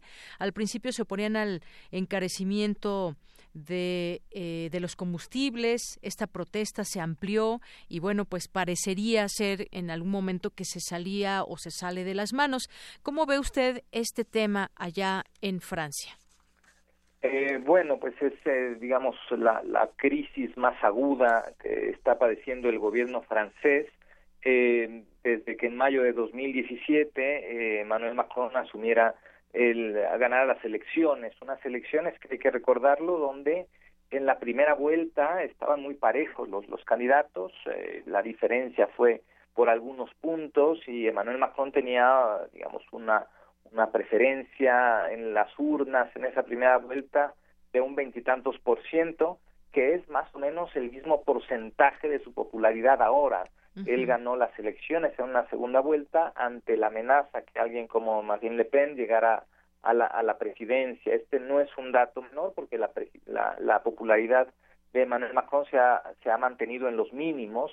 Eh, una, una presidencia muy ambiciosa donde Emmanuel Macron trató de hacer muchos cambios, eh, algunos por los compromisos de, de Francia ante la Unión Europea, otros que tienen que ver también con el, compromiso eh, con los temas de lucha contra el cambio climático. Esta es una de las causas, digamos, de eh, esta, eh, esta propuesta de aumentar los, los, el precio de los combustibles y que despertó una reacción en cadena que se, se extendió por cuatro semanas con esta emblemática manifestación de los chalecos amarillos que sí parecía ya salirse de control eh, hay que tomar en cuenta también que eh, hay mucha impaciencia por parte de los ciudadanos. Esto sucede en distintas partes del mundo, en particular en Francia, pues ha habido este descontento por la subida de impuestos, por eh, digamos las condiciones, sobre todo de la clase media, que han visto disminuida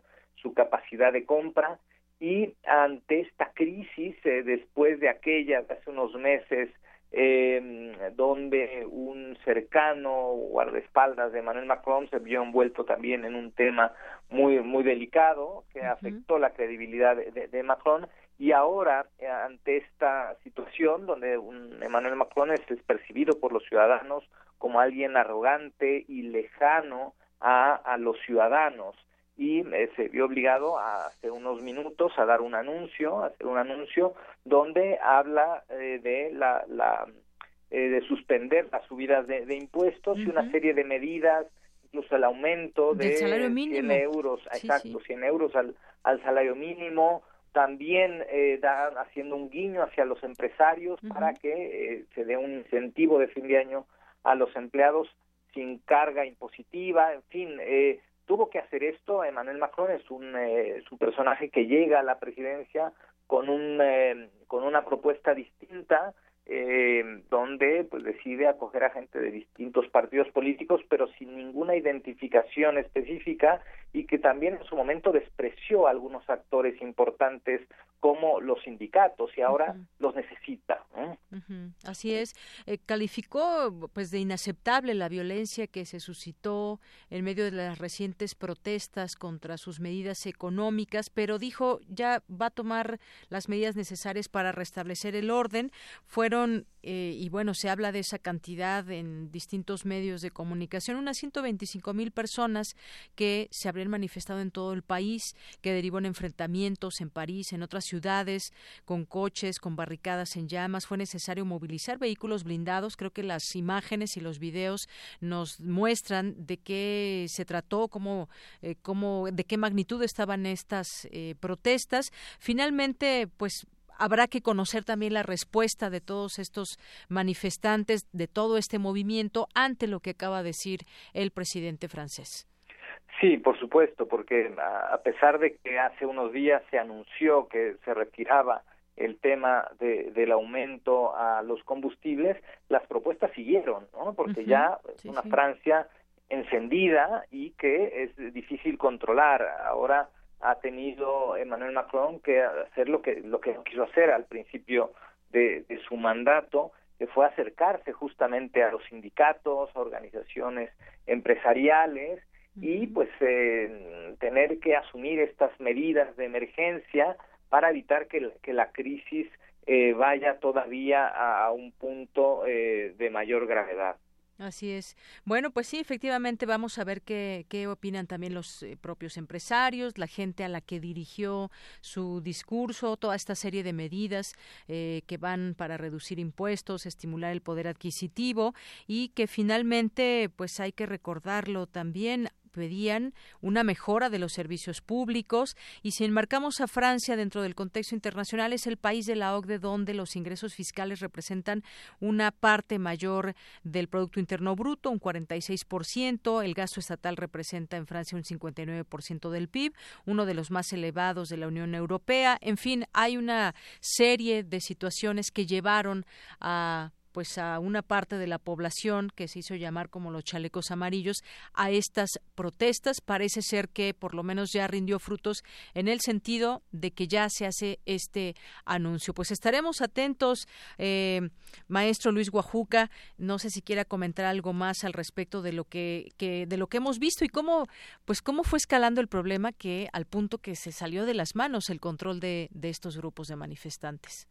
Sí, claro, esto también es alimentado, hay que decirlo, eh, por parte de los distintos partidos políticos extremistas que capitalizan el, enojo ciudadano y, y, más la preocupación debe ser eh, todavía más profunda si pensamos que en mayo del próximo año son las elecciones europeas y eh, estos partidos extremistas pues amenazan con llegar con una eh, con una importante representación en la Eurocámara en un momento donde la Unión Europea está en una crisis muy importante, no hay que dejar de ver lo que está pasando con el Brexit, que no termina de ser, hoy eh, eh, ya, ya se mencionaba, eh, Teresa May aplazó la votación en el, en el Parlamento sobre el Brexit, hay una sentencia que salió justo el día de hoy del Tribunal de Justicia de la Unión Europea que le echa sal a, la herida porque en esta resolución el Tribunal Europeo eh, dice que es posible revertir el, Brexit, ¿no? Entonces esto abona todavía a la crisis en el gobierno eh, británico. También hace unos días la digamos Angela Merkel dejó el, el, partido de la CDU, lo cual quizás se traduzca que tenga que dejar su cargo al frente del gobierno alemán y eh, también este fin de semana el, eh, el gobierno belga sufrió una importante ruptura eh, y si a esto le sumamos al pacto que tuvo que ver con ello también, el pacto global de migración, donde pues estuvieron ausentes Italia, Hungría, Polonia y Rumania, por mencionar los países de la Unión Europea, eh, que pues esto habla de una descomposición eh, dentro del proyecto europeo y la necesidad de líderes, ¿no? Y Macron, Macron está llamado a ser, como presidente francés, uno de ellos. Entonces, eh, la crisis hacia dentro de su gobierno también es una crisis hacia afuera, él que ha sido un defensor del multilateralismo, ha sido un defensor de las causas globales, principalmente la lucha contra el cambio climático y eh, pues esto empaña un poco y distrae a, a Emmanuel Macron de su tarea en el contexto europeo e internacional. Claro, pues sí, vaya que llamó la atención internacional este eh, grupo, estos manifestantes, chalecos amarillos. Y bueno, pues también finalmente, finalmente, maestro, eso tiene que ver, pues, de las clases que más lo, la, la gente que más lo necesita, pero también se habla de una clase media con, con todas sus demandas también y en la que, pues, se puede bajar impuestos sobre la renta para las clases medias y del IVA para los productos también de primera necesidad. Esto es también parte de las, de las demandas.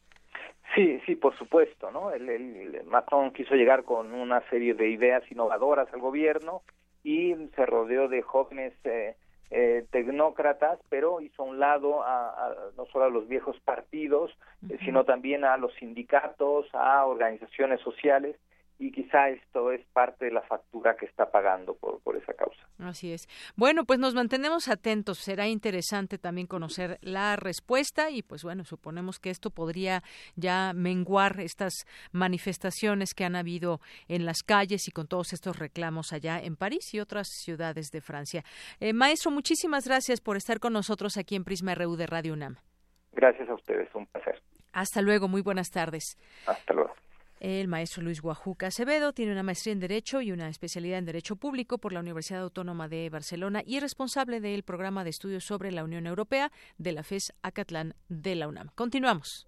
Queremos escuchar tu voz. Nuestro teléfono en cabina es 55 36 43 39. Gaceta UNAM. Dos de la tarde con 32 minutos. Ya está en la línea Hugo Huitrón, quien es director de Gaceta UNAM. ¿Qué tal, Hugo? ¿Cómo estás? Buenas tardes. Hola, Deyanira. Buenas tardes. Un saludo para todos. Gracias. Bueno, pues Roma, hoy en la portada de Gaceta. ¿Ya la viste, Hugo? Roma. Yo todavía no la veo. ¿No la has visto? No la he visto. No me digas. Tendré que verla urgentemente. Oye, yo tampoco estoy haciendo fila. Este, Sigues haciendo fila. Sigo haciendo fila, pero entonces creo que ya no voy a alcanzar este boletos. Pero bueno, me voy a esperar para verla con calma. Muy bien. Pues yo también, yo también, ya sea, pues ya se estará por estrenarse en muy pocos días en Netflix y bueno, están en algunas salas también de, de la UNAM y en otros lugares. Quien ya la vio, pues nos puede dar su opinión también, por supuesto. Sí, yo creo que es, que es una buena película que, trae, que trata dos temas muy importantes. Uno, lo que es lo que es el halconazo y, el otro, lo que es el trabajo doméstico. Creo que son dos temas muy importantes. Así es. Y bueno, pues ahí se sigue exhibiendo en algunas salas y va por el globo, por Globo de Oro, esta cinta de Alfonso Cuarón. Sí, tres nominaciones. Y mira, en otras, en otras, en la sección de academia traemos una nota sobre un dispositivo óptico para ayudar a comunidades, a comunidades lejanas. Esto se desarrolla en el Instituto de Ciencias Aplicadas y, Tecnología. La idea es que oftalmólogos lleven el dispositivo a sitios lejanos para revisar a las personas, tomen imágenes del ojo con un teléfono celular y compartan información con sus pares. Esa, es la, esa es la novedad de este dispositivo. Y también tenemos otra nota de este, larvas de solitaria aliadas contra el cáncer de colon. Aquí son investigadores de la Facultad de Estudios Superiores Iztacala que descubrieron que ciertas sustancias liberadas por la por la fase larvaria del parásito Taenia crasiensis le permiten defenderse de la respuesta inflamatoria que el sistema inmune utiliza para eliminarlo.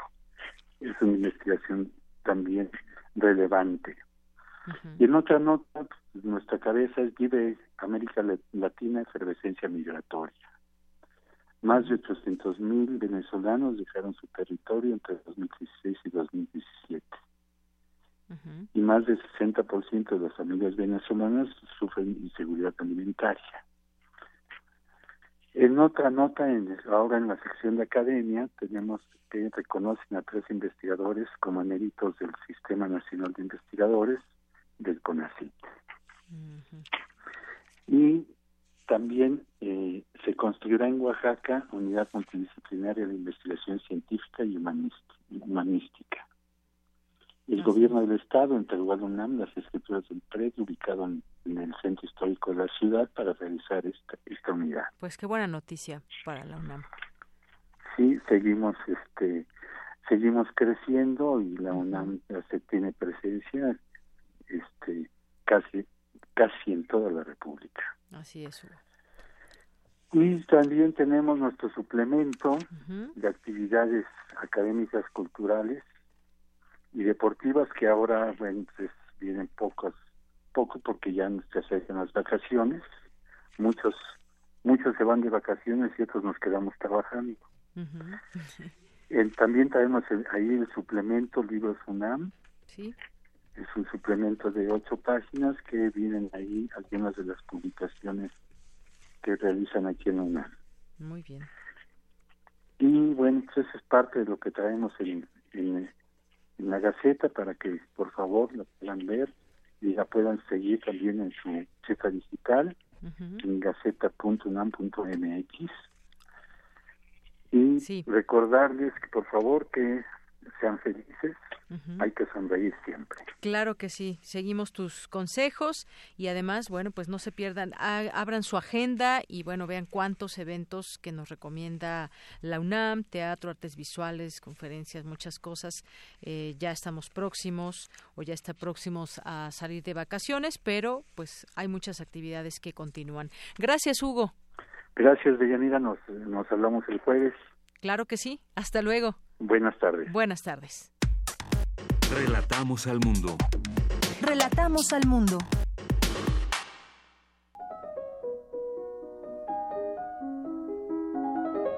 Cartografía RU con Otto Cázares.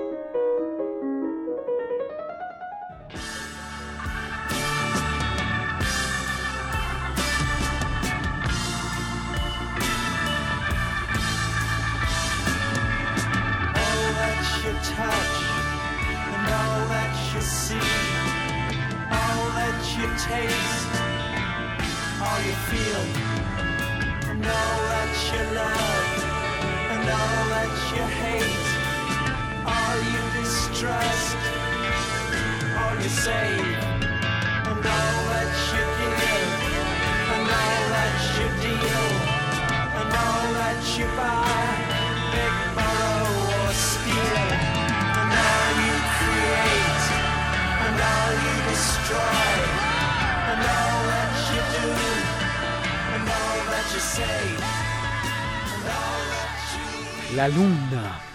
La luna es la maestra de la ruta. El ser como la luna está deviniendo todo el tiempo. La luna es el ser en estado menguante o decreciente. Es muy curioso cómo los libros cumbre de sabiduría humana cantan a lo que, como la luna, se encuentra en perpetua mudanza. Estoy pensando en el I Ching, el libro de las mutaciones. Y estoy pensando también en las Metamorfosis de Ovidio, que es un poema ininterrumpido de mutaciones en cascada.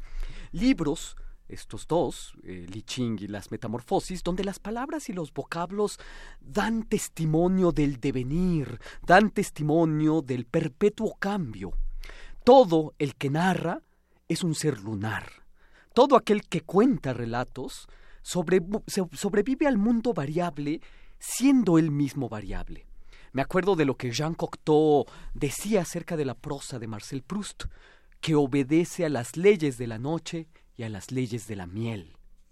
El imperio lunar se ejerce con majestad sobre las palabras que suben o bajan como la marea, merced a la morbidez de la luz lunar, una égida lumínica variable como las variaciones musicales. Hay noches bellísimas en que se puede leer a plena luz de la luna y con esta luz es suficiente. Esta luna, el satélite que impone su imperio, eh, impone su imperio a los ciclos de menstruación en la mujer y juntas luna y sangre, luna y sangre dan origen a la palabra deseo. Desiderium es la palabra lunar que significa sin el astro. Llamamos paradójicamente, y por un influjo occidental, luna nueva al periodo en el que no vemos a la luna en el firmamento. El periodo breve, que va de la luna nueva a la aparición de la primera fase lunar visible, fue el periodo del desiderium, el deseo de volver a, a ver el astro ausente. Sus fases son los garantes de su continuidad, de su muerte y de su resurrección. Ya que estoy aquí, en esta cabina radiofónica, quiero pensar con ustedes a la luna de manera lunática. Con datos extraídos de un pozo excavado en muchas tierras, y como ocurre con las aguas de un pozo, el agua siempre se nutre de las propiedades minerales de la tierra en que reposa. Hablar de la luna en esta estación invernal cuando las noches son más largas. Diana o Artemisa, como ustedes prefieran, es una diosa lunar. Lleva en el tocado que le recoge el cabello una luna decreciente. Es muy curioso observar que las deidades lunares se asocian con el agua y por extensión a la fertilidad. Hay una representación muy inquietante y muy bella al mismo tiempo de Diana en Éfesos, en Asia Menor, que muestra a la diosa mm, circundado todo su torso por 36 senos ubérrimos. Diana expele agua a través de estos 36 senos como si fuera una fuente. En Mesoamérica, como Diana, la diosa Mayagüel es una diosa lunar que además es una coneja. El conejo es el nahual de la luna en la tierra.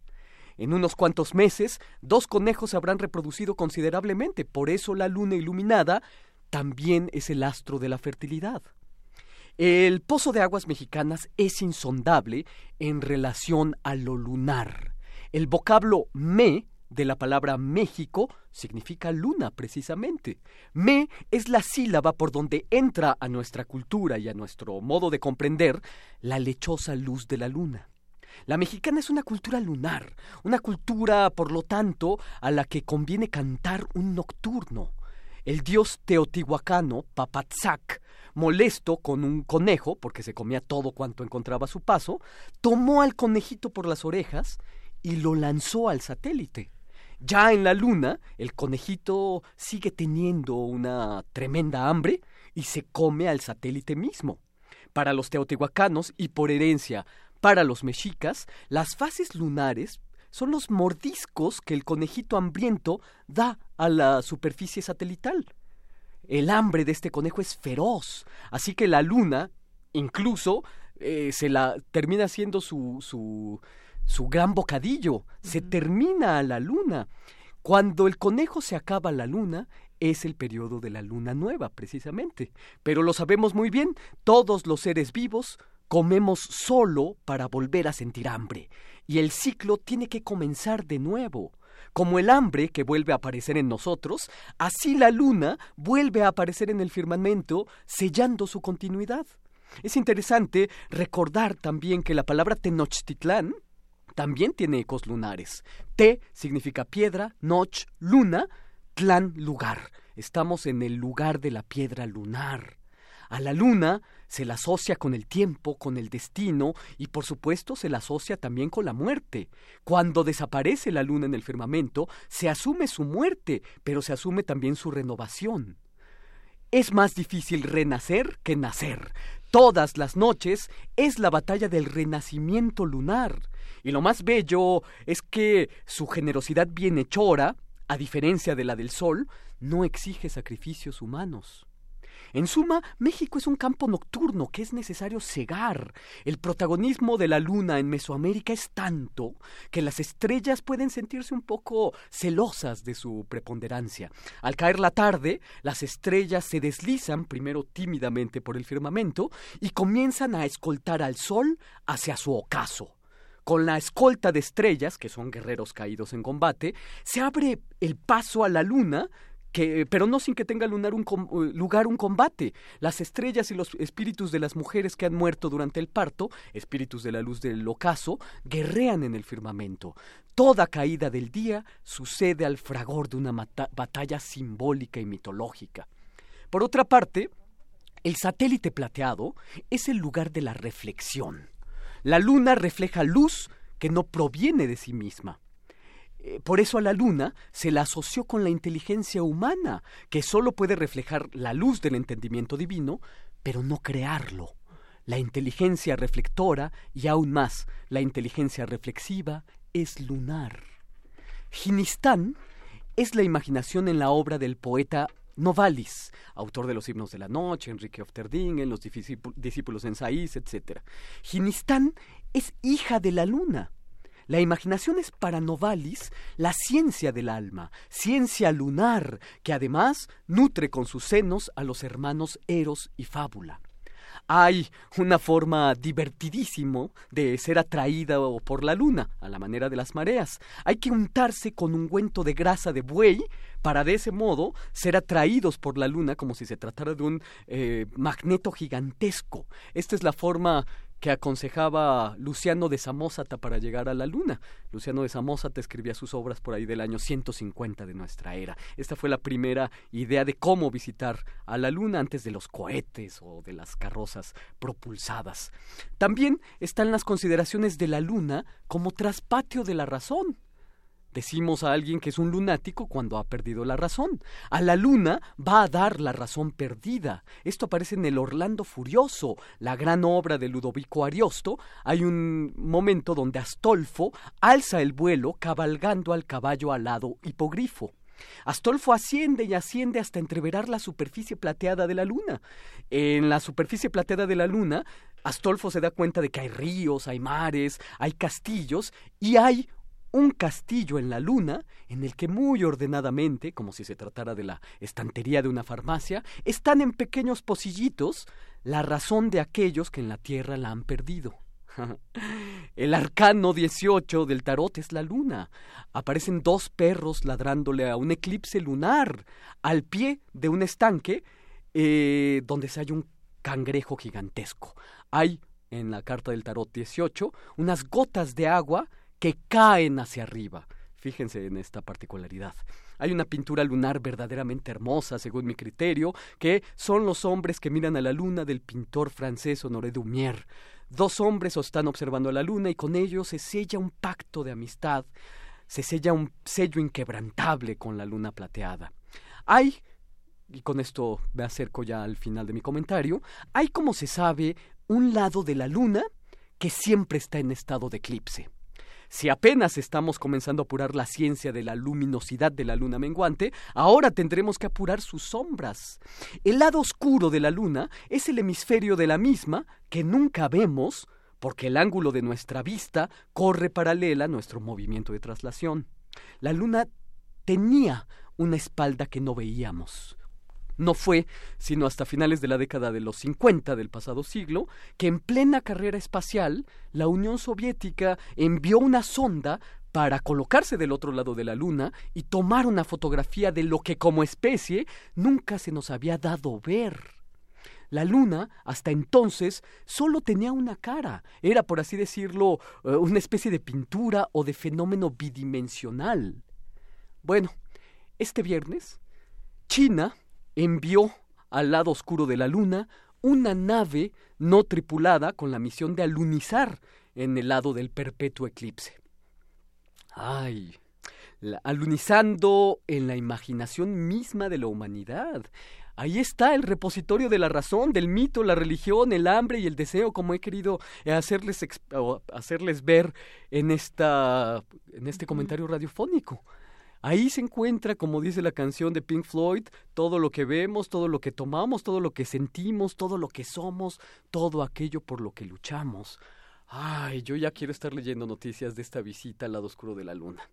Y esto es lo que yo tengo que decir este lunes, el día de la luna, eh, 10 de diciembre de 2018. Y lo digo desde la piedra lunar de México, Tenochtitlán. Muy bien.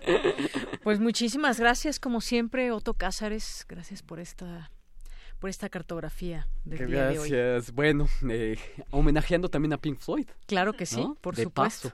paso. Muy bien, pues muchas gracias, Otto. De nada, gracias y demos vamos paso a la sobremesa a la con la voz del mundo. y a las actividades de la sala Julián Carrillo. Sala Julián Carrillo presenta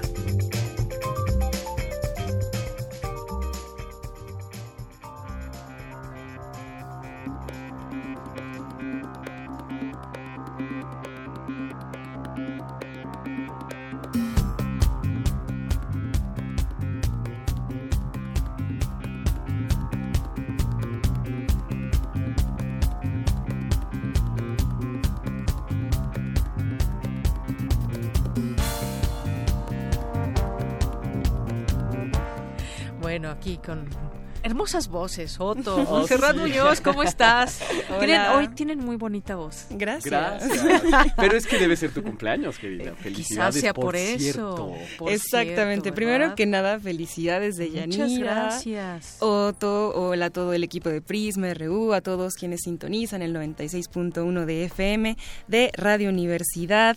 Estamos también en Adolfo Prieto número 133 y aquí me gusta decir que también hay un corazón, que es la sala Julián Carrillo, que los espera con sus actividades de entrada libre, actividades gratuitas y pues también con la mejor energía dispuesto para hacer un recinto comunitario dedicado al arte y a la cultura al margen de la universidad.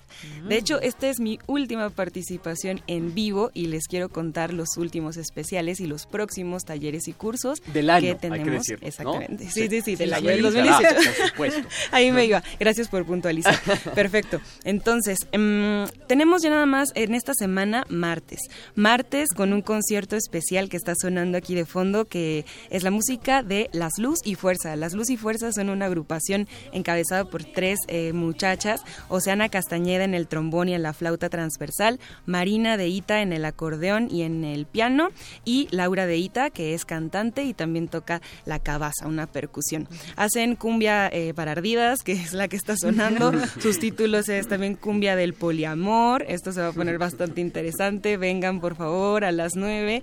Y justo como eh, lo, liga, lo ligaba con tu participación, Noto, también tienen una canción muy bonita que se llama La Luna Llena de Octubre. Ah, Entonces, si quieren venir a echar relajo, a bailar, el último concierto será este martes 11 y de hecho ya es la última actividad de la semana del año en la sala. Entonces, los esperamos, por favor, a las 9 van a traer invitados especiales. Esto va a ser en vivo para 160 personas, entrada libre, martes a las 9 y eh, la transmisión de este concierto para el resto del mundo y para todos quienes estén fuera también de la ciudad o no hayan podido venir va a ser el viernes 14. Entonces, con eso cerramos con broche de oro antes de el conocido y tradicional maratón, así que los queremos ver por acá mañana martes. Em, también tenemos cursos, que es una parte importante de lo que hacemos en la sala. El primero eh, va a ser em, un curso llamado Voz, Poder y Creación, impartido por Alejandro Valdés Barrientos, que está dirigido a mejorar la capacidad de comunicación, desarrollando el manejo de la voz expresiva, hablando de nuestras voces. Es un curso teórico práctico dirigido a todos los interesados en explorar su capacidad vocal. Se leen textos y pues eh, también eh, se practica el arte de la narración. Esto, si están interesados, van a poder acceder a las inscripciones en enero y empieza, empezará en febrero. Será los lunes y miércoles de 6 a 9. El teléfono para pedir informes para este y todos los cursos es el 56 23 32 72. Espero lo hayan anotado. De nuevo. 56 23 3272. Voz, poder y creación. También tenemos Liberando al gigante interior. Esto es un taller de lógica existencial donde se aprende a tomar decisiones con estabilidad, libertad y certeza, impartido por Eduardo Gómez Tagle. Mm. Esto también eh, va a ser en febrero. Y los días van a ser sábados de febrero de 4 a 8. Sábados de febrero de 4 a 8. Y también paso la hoja y paso al título de este maravilloso curso Templo en el Oído, una historia cultural a través de seis obras maestras de la ópera. Y bueno, pues aquí le quiero también dar la palabra a Otto para que nos cuente y nos invite de su viva voz Gracias. a los sábados de febrero. Magia, Voz del Mundo. Sí, es un curso que me da mucho gusto impartir de nuevo en la sala Julián.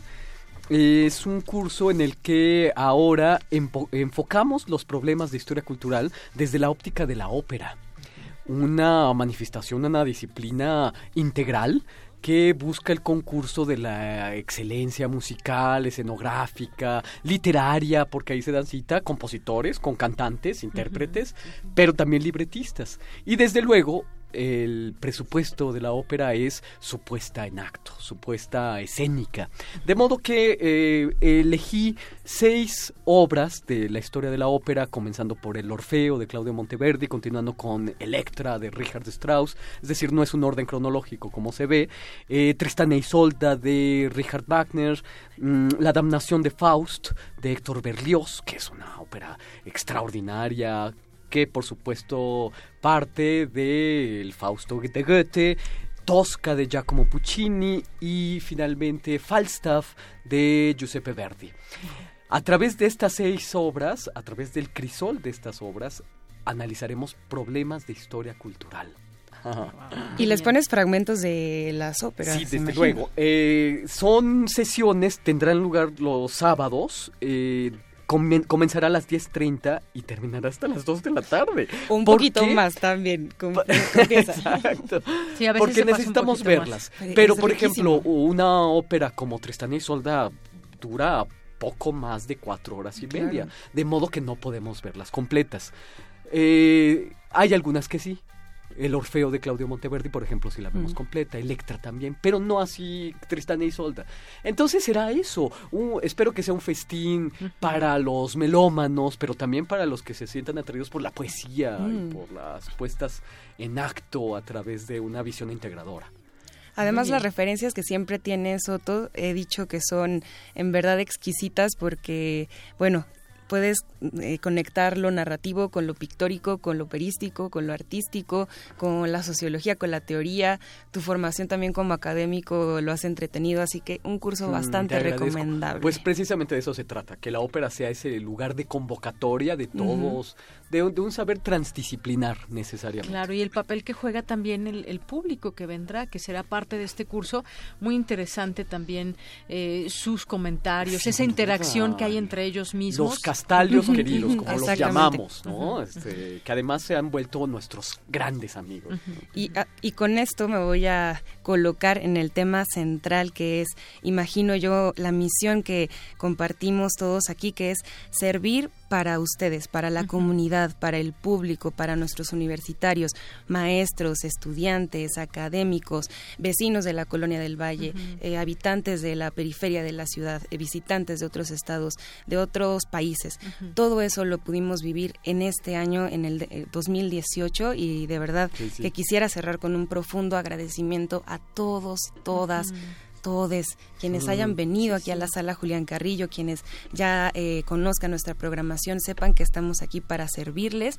Y pues bueno que hemos tenido también muchos éxitos y también muchas nuevas ideas para que en el 2019 lleguemos a más, lleguemos Claro. a todos los que nos hagan falta y también a los presentes, de verdad, un eh, abrazo eh, radiofónico y por bastante caluroso Mm. para todos. Y que ya, ya estamos cerrando el año prácticamente, Sí. pero que vendrán muchas cosas nuevas para ofrecerles a ese auditorio ávido de muchos espectáculos de arte, de cine, de todo, de Sí. todo un poco. Exactamente. Se queda la puerta abierta para la belleza y la amistad, ¿no? Claro, supuesto. bienvenidos sean siempre. Esta es su casa. La universidad tiene estos eh, programas, estos recintos que sirven, que sirven a todos y elevan eh, el habla del espíritu. Claro que sí. Mm. Bueno, pues ya casi nos estamos despidiendo. Tenemos poco menos de un minuto. Que servirán para felicitarte, querida Ah, Morán. gracias, Feliz muchas cumpleaños. gracias. A mí me encantan Las me-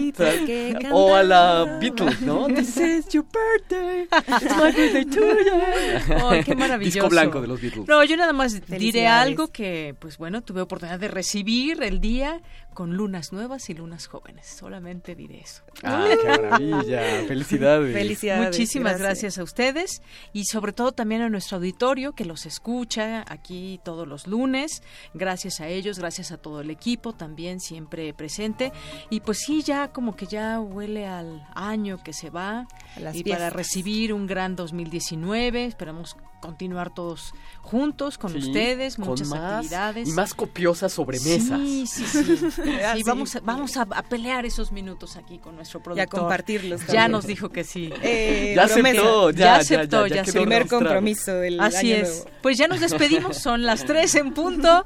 Las tres en punto. Mi nombre es Deyanira Morán. Gracias a todo el equipo. Gracias, Otto. Gracias, Monse. Monse, Y nos luego, escuchamos Deyanira. mañana en punto de la una. Buenas tardes y buen provecho.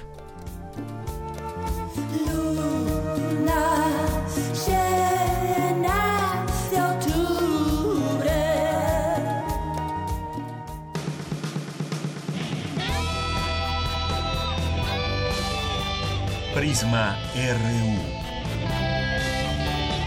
Relatamos al mundo.